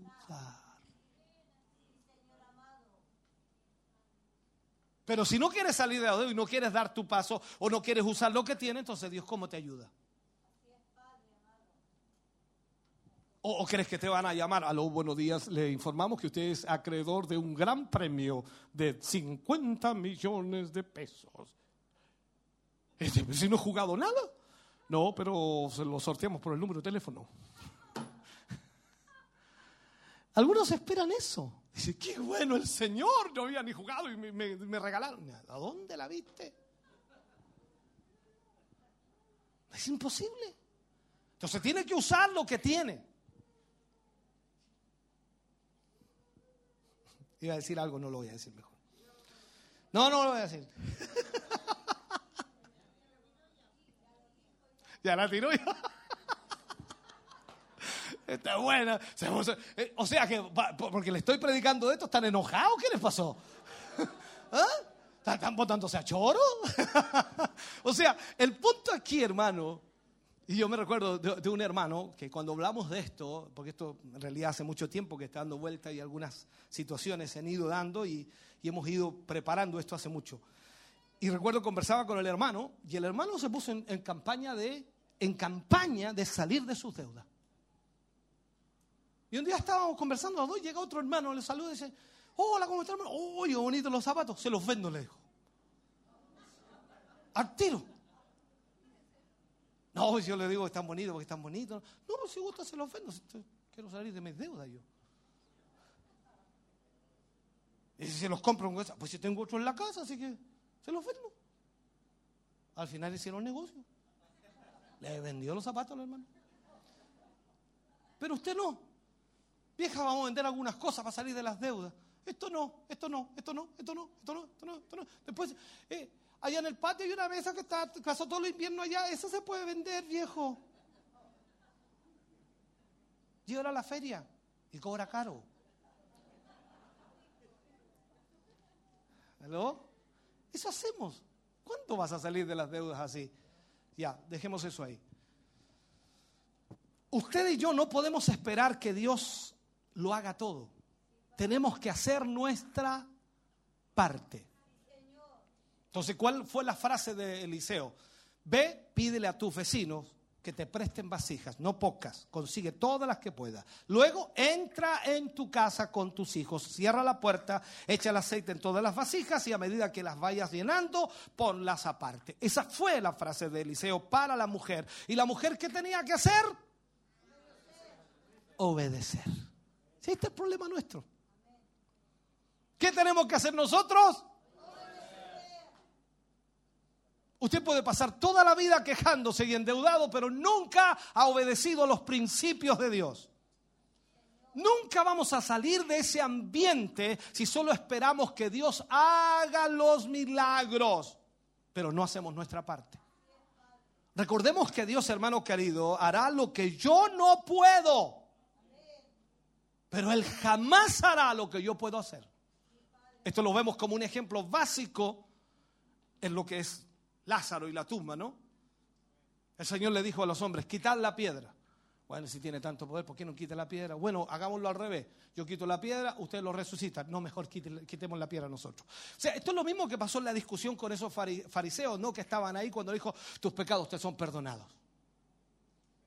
Oh, blasfemia, no puede perdonar pecado, solo Dios puede perdonar pecado. ¿Qué es más fácil decirle a este hombre, tus pecados te son perdonados o toma tu lecho y anda?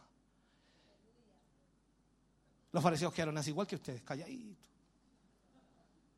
Entonces Jesús dijo, para que veáis que el Hijo del Hombre tiene potestad para perdonar pecados, le dice el hombre, toma tu lecho y camina. Y el hombre se para agárrate hermano. O sea, Dios siempre hará lo que Él puede hacer y lo que tú no puedes hacer pero tú y yo podemos hacer cosas y ahí es donde tú y yo entramos en acción, tal como lo hizo esta mujer, obedecer a Dios bajo los principios de Dios. Entonces tenemos que obedecer, hermano. Entonces enseguida dice el contexto, la mujer dejó a Eliseo y se fue. Luego se encerró con sus hijos, empezó a llenar las vasijas que ellos le pasaban. Cuando ya todas estuvieron llenas, ella le pidió a otro, a uno de sus hijos que le pasara más, pero él le respondió, ya no hay más. Esta mujer obedeció, aunque no entendió todo. El profeta no le dio detalles. Pero ella obedeció. Ese es nuestro problema. Siempre queremos con lujos y detalles lo que va a suceder. Y Dios no es así. Míralo en toda la Biblia. Le dice Abraham, de tu tierra, de tu parentela, vete a la tierra que yo te mostraré. Ni siquiera le dijo, mira, andate allá, 500 kilómetros para allá, y te vas a ir hacia el sur, y ahí va a haber una localidad que se llama tanto, y ahí te quedas. No, no, no, no. A la tierra que yo te mostraré. O sea, salió sin destino seguro. Pero tú no. Dice, el Señor te dice, ve a esa iglesia. ¿Ya qué? Ve a esa iglesia. ¿Pero para qué? Ve a esa iglesia. Y si no me gusta, ve a esa iglesia. Ya, listo. Porque queremos detalles. Y si voy, ¿qué me va a dar? Mire, está como los niños. Vaya a comprarme, ¿y qué me da? El huerto es para mí. Esta mujer obedeció, aunque no entendió todo, aunque no comprendió todo, aunque el profeta no le explicó absolutamente nada más, simplemente ella obedeció. Dios siempre actúa de la misma manera. Nunca explica su plan en totalidad, solamente nos dice lo que debemos hacer para iniciar. Pero las instrucciones van dándose a medida que nosotros vamos obedeciendo. O sea, a medida que usted avanza en obediencia a Dios, Dios luego le va aplicando todas las instrucciones que faltan. La palabra de Dios tiene muchísima instrucción tiene muchos principios. Y habla acerca de las finanzas y habla acerca de lo que necesita comenzar a vivir. No según lo que el mundo dice, sino según lo que la palabra de Dios dice. ¿Me sigue? Entonces debemos vivir en los principios de Dios. Cuando vemos aquí entonces en la historia, vemos una provisión sobrenatural. Y esa provisión sobrenatural llega hasta donde llega mi proactividad. O sea, el milagro, el milagro se detuvo cuando yo dejé de obedecer. Dice, no, pero si la mujer estaba llenando. Eliseo le dijo, pide vasijas, no pocas, todas las que pueda. O sea, si ella hubiera pedido más vasijas, más aceite tiene. ¿Qué hacemos nosotros? El Señor nos da una orden, decir, ya vieja, hasta ahí nomás, si no importa, no, si con eso tenemos, no, está bueno. Si usted hubiera sido la, viuda, ¿no? Con sus hijos, ¿cuántas vasijas vamos a conseguir? No, consigamos unas dos, tres, nomás. Y, y ahí quedó. No, ella consiguió todas las que pudo y ya no había más donde conseguir, entonces ahí se acabó, cesó todo. Pero la proactividad cesa todo milagro cuando nosotros nos detenemos, nos frenamos. Entonces, cuando todas estuvieron llenas, ella le pidió a uno de sus hijos que le pasara otra, pero ya no había. Y él le dice, ya no hay más. Y en ese momento se acabó el aceite. Nunca olvidemos que hay un límite para todo en la vida.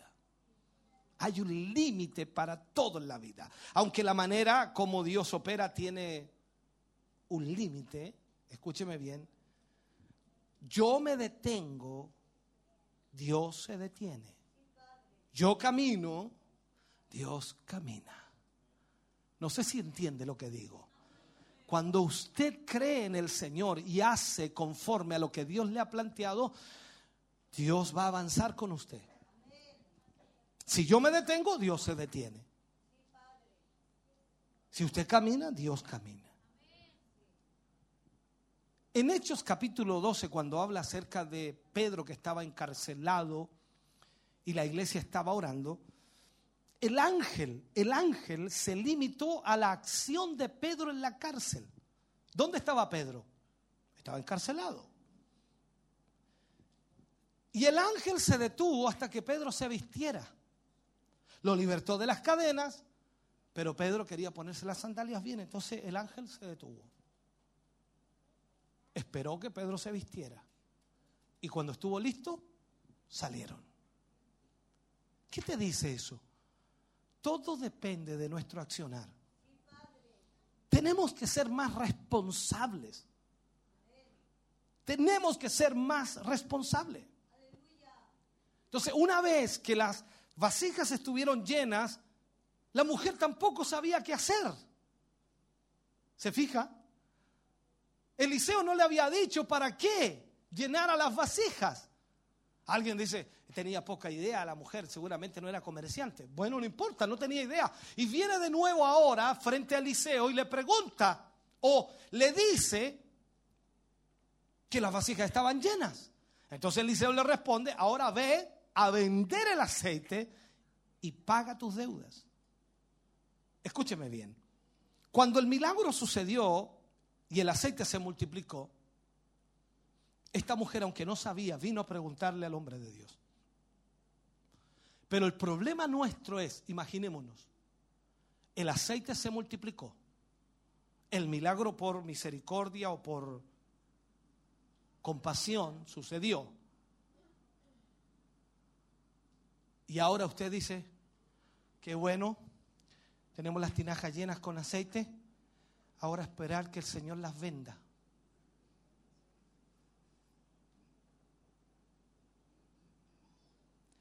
van a salir bien golpeados hoy día. Yo de verdad que yo lo, yo lo miro para allá y digo, Señor, ten misericordia. Porque somos así.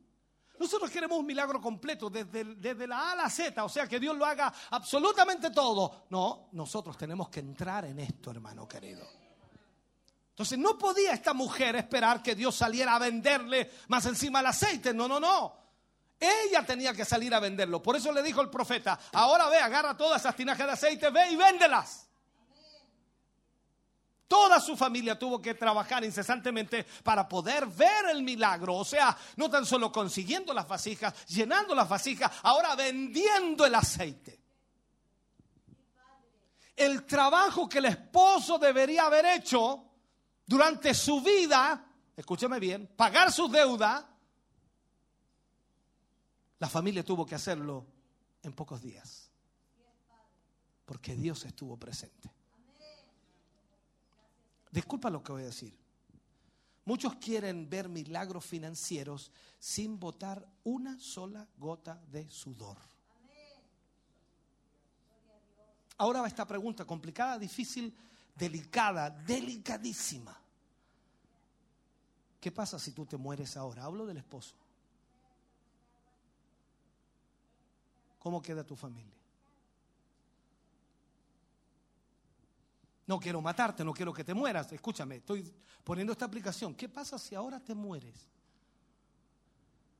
Algunos hermanos me han dicho, pastor, yo algo más muerto que vivo. Me han vendido más seguros que no sé qué cosa. Ahora, el problema es que si los seguros van a cubrir cuando tú te mueras. Porque dicen, no, estoy asegurado, te fuiste en un parapente, te mandaste, te muriste. Ya. Y eso no lo cubre el seguro. ¿Te fuiste a la protesta? ¿Estás protestando? Te, mataron. ¿Te moriste? No, no cubre el seguro. Oh, no sabía esa, pastor. Bueno, lee la letra chica. Entonces, muchos quieren ver milagros sin botar una gota de sudor, hermano.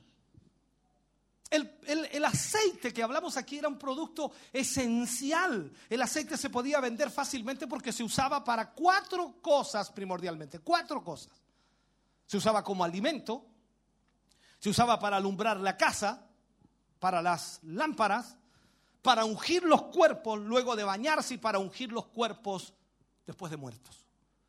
Por lo tanto, el aceite se vendía muchísimo. Y quizás esta mujer había guardado ese poco de aceite para su muerte. Quizás. Entonces, ¿qué tenemos que hacer? pagar las deudas. Pagar las deudas. En otras palabras, no disfrutes el milagro en caprichos, ¿no? Tenemos que ser responsables. Uno encuentra gente que de alguna manera Dios les multiplica el aceite, pero se olvidan de salir de las deudas. ¿Qué pasaría si llegara una bendición económica a tu vida? No sé, alguien dice, te compro el auto allá afuera y te doy tantos millones y el auto no cuesta eso, cuesta mucho menos. Dice, no, pero es que no cuesta, no, yo quiero pagarte eso, listo. Y, te llegó plata, así. ¿Qué harías? ¿Qué es lo primero que haces? Vámonos de vacaciones. ¿qué, ¿Qué es lo primero que haces?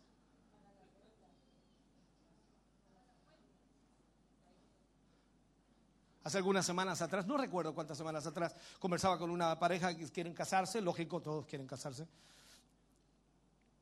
Y están preocupados por la fiesta, por, por, la, ¿cómo se llama?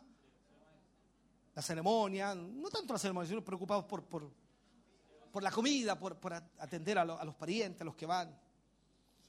Entonces eh, salía una cantidad enorme. Yo le dije, ¿sabe? Mi consejo, mi consejo. Yo, yo no puedo decir lo que hagan si yo hubiera quizás tenido en ese tiempo, a lo mejor lo hubiera hecho como ustedes lo están pensando, pero la verdad que como están las situaciones es preferible no tener, no sé, un día de felicidad y pasar tres años complicados. Preferible que pasen un día por último, no importa que la gente se pone el jugo yupi nomás a la mesa.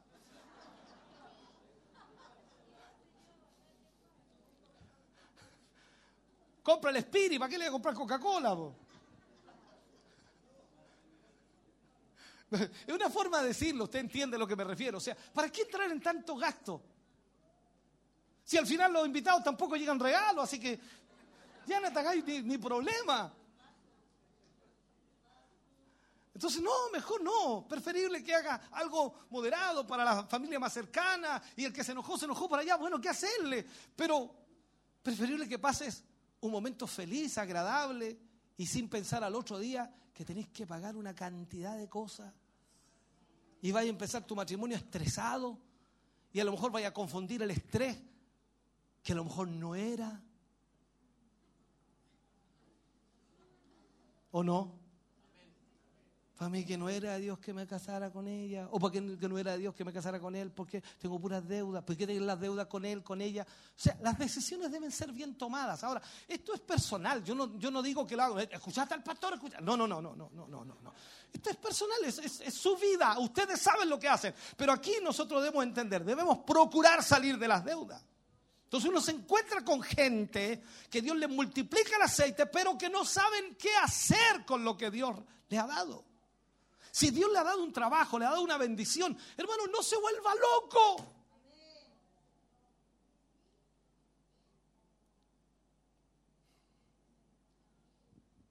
Cambia tu estilo de vida de aquí en adelante. Si la ropa dura, hermano, cualquier cantidad. A, mí me regalan cosas y yo las uso un par de tiempo y que están nuevas. Ahí están. Y voy regalo terno, regalo corbata y me siguen regalando. Y yo digo, mira, córtenla, pues, digo yo. ¿Por qué? Porque las cosas me duran. A veces vengo acá con un terno y dice, oh, el terno lindo que se compró. ¿Qué hice? Este es del 2004, hermano. Y no me hago problema. Pero de repente caemos en un asunto de, no sé, cambiemos nuestro estilo de vida. Entonces le dice a la mujer, vende el aceite. Con el dinero paga las deudas. Y con el dinero que te quede, vive tú y tus hijos. El milagro tiene un propósito. Impulsarme a hacer mi parte.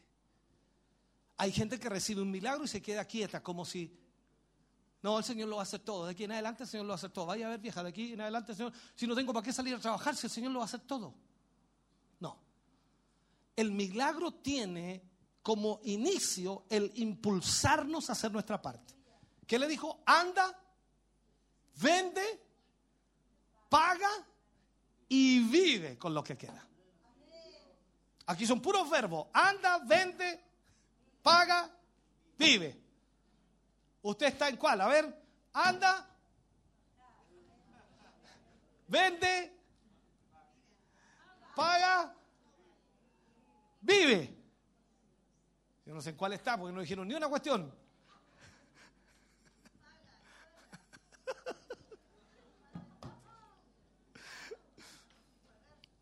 Oh, entonces, Dios hizo su parte, ahora por supuesto tienen que ellos hacer su parte. Cada uno de nosotros vamos a recibir de parte de Dios, ya sea un milagro por compasión, y eso termina cuando la situación es suplida en cualquier área de nuestra vida.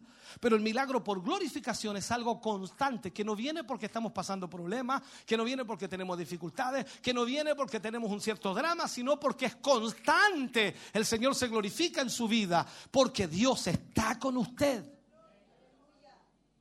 O sea, si usted no vende, no paga, usted no come.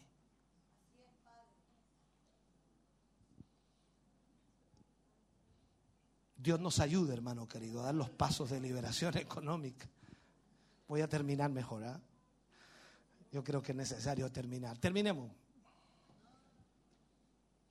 Recuerda entonces que se vive por principios. La palabra de Dios está llena de principios. Si yo aplico ese principio a mi vida, entonces Dios me va a guiar y me va a dirigir para poder llevar mi vida adelante. Pero si yo no aplico los principios que oigo de la palabra de Dios y simplemente vengo a gozarme, a alegrarme al culto, estuvo lindo, estuvo maravilloso, hoy que estuvo lindo el culto hoy día, pero se olvida de los principios que Dios le ministró y no los aplica a su vida, usted seguirá en la misma condición que usted lleva. ¿Me está escuchando? Entonces, recuerde, hay principios y los principios no son emociones. Los principios deben ser aplicados. Y este es el primer día, hermano querido, que usted debe vivir de su liberación económica. O sea, usted de aquí en adelante debe procurar aplicar los principios de Dios a su vida. Salga de sus deudas. Es como decirle aquí, yo le digo ahora, vaya venda, pague y viva. Oh, pastor, qué voy a vender? No sé. Si tiene deuda, vaya, venda, pague y viva. Si hay aquí personas que tienen deudas y que no duermen en la noche, vaya, venda, pague y viva. Imagínense, la cama la debe y trata de dormir en la misma cama y la cama le dice, págame, págame. Entonces, ¿quién duerme bien así?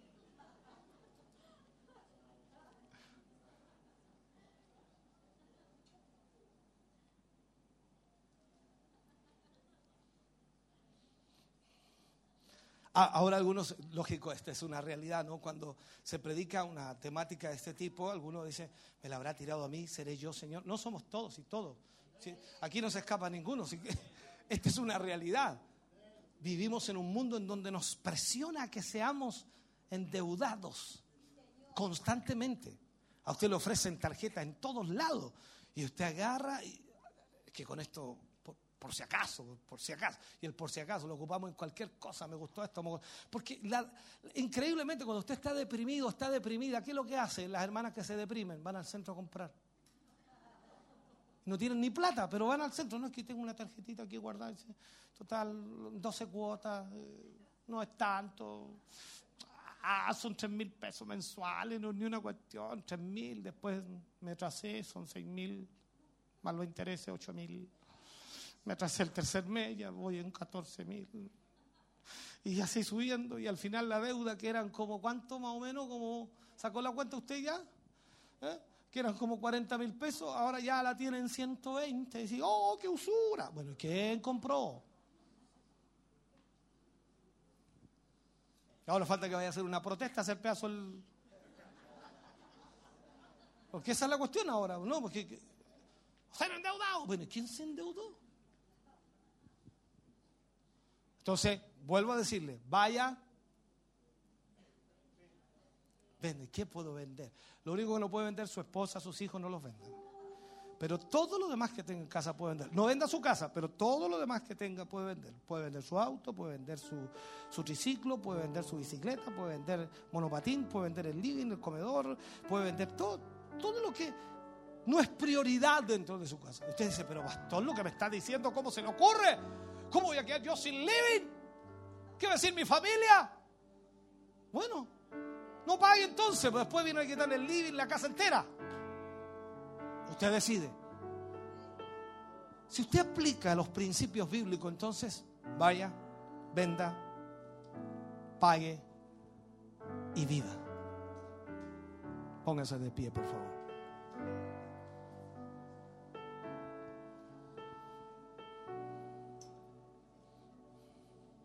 Es difícil terminar un mensaje así cuando en realidad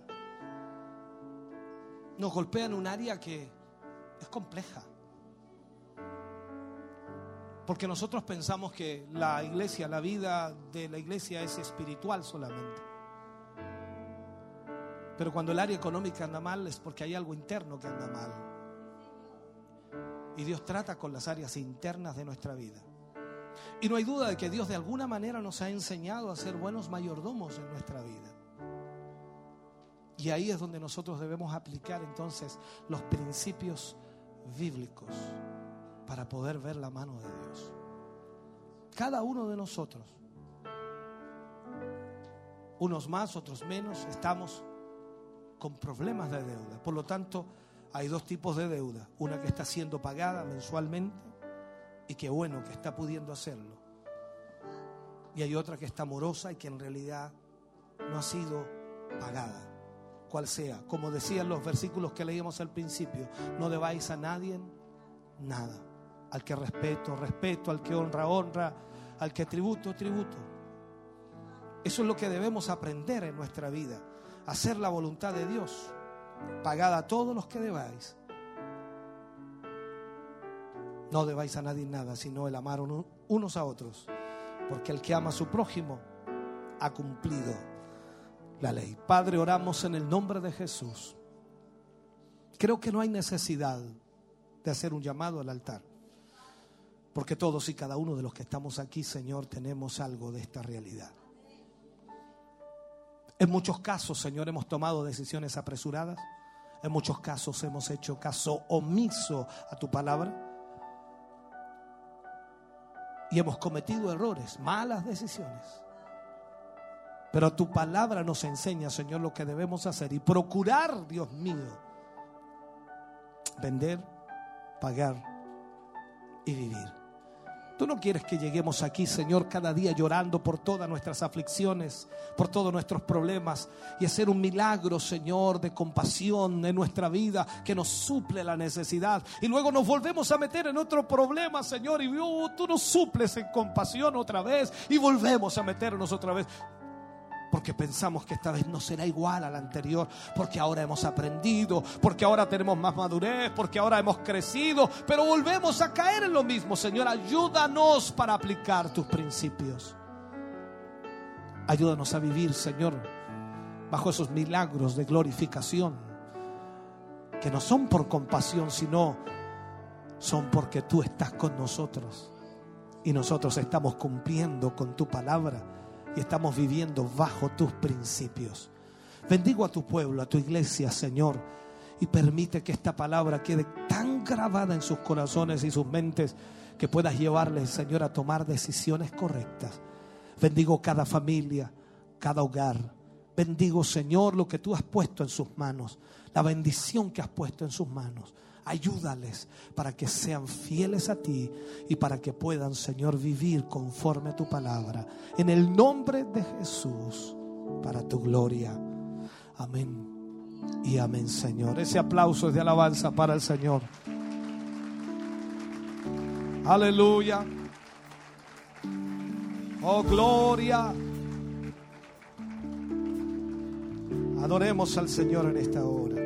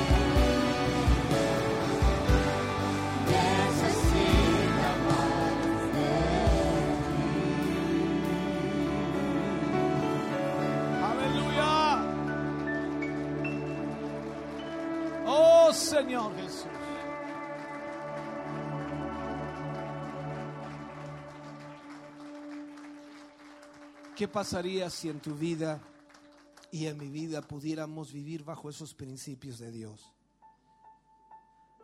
Nunca en tu corazón existiría la falta de generosidad. ¿Sabes por qué?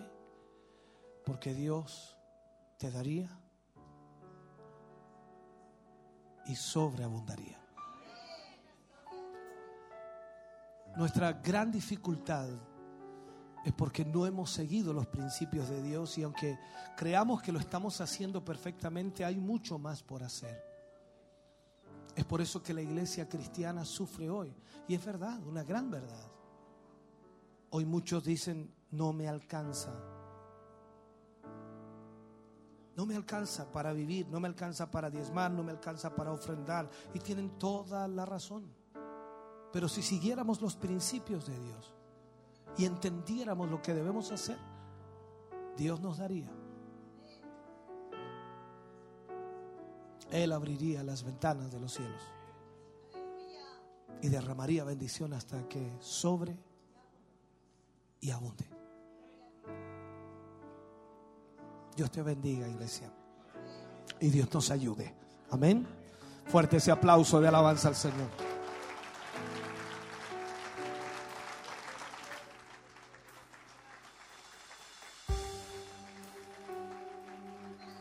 Aleluya.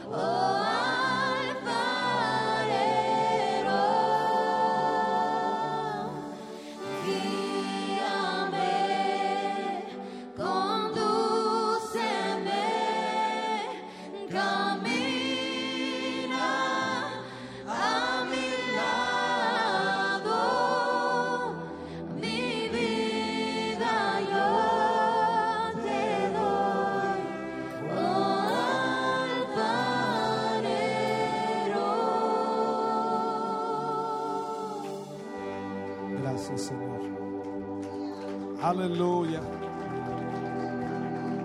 Gracias, Señor Jesús. Maravilloso Dios.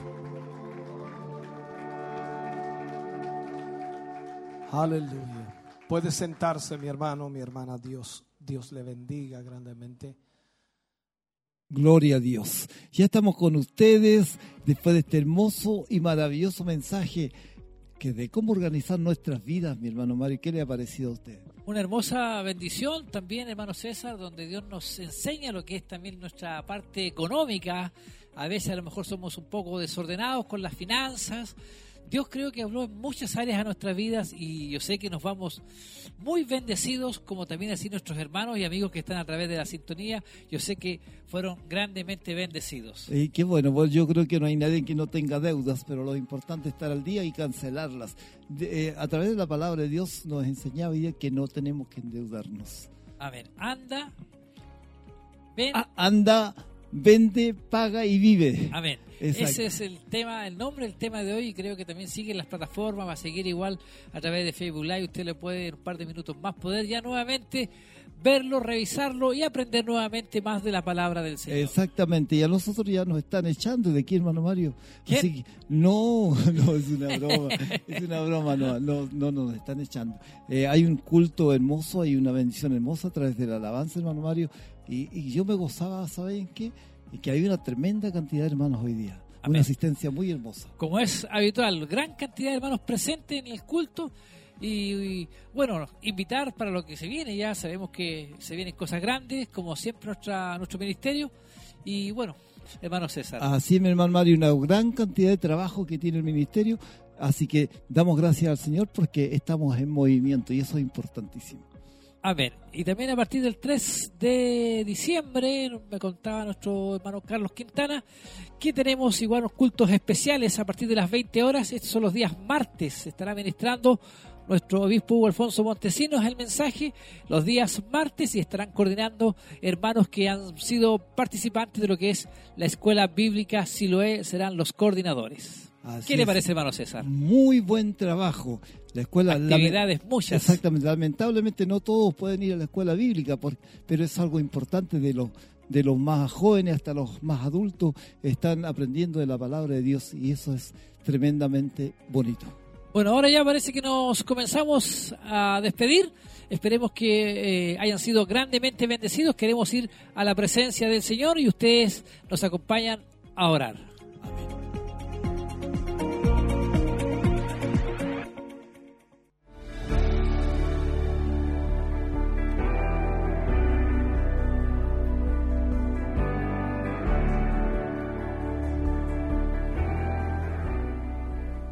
Padre Celestial a través de su Hijo Jesucristo. Vamos ante su presencia para agradecer, Dios mío, este tremendo mensaje, esta enseñanza hermosa, donde usted nos enseña, Señor, cómo administrarnos, cómo ser mejores cristianos, cómo no deber nada a nadie.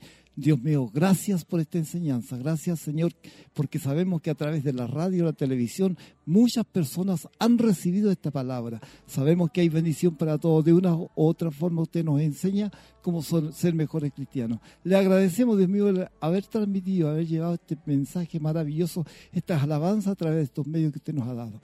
Gracias, Señor, los levantamos bendecidos. En el dulce nombre de Jesús. Amén y amén.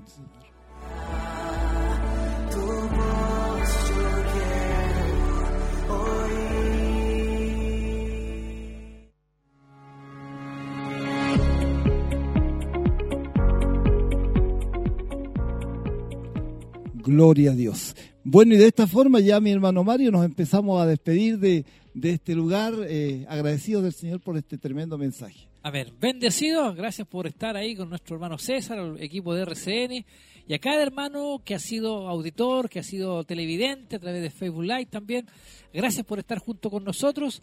La siguen igual, la radio y televisión sigue transmitiendo, esperamos contar con su presencia en la semana ya que iniciamos. Y agradecemos a los hermanos que hicieron posible esta transmisión, mi hermano camarógrafo. Cuatro cámaras aquí tenemos. Cuatro cámaras tenemos aquí, mi hermana que estuvo en, en, la radio, ¿cierto? mi hermana María, mi hermano que estuvieron en televisión, todo un grupo de RCN, hermano Mario.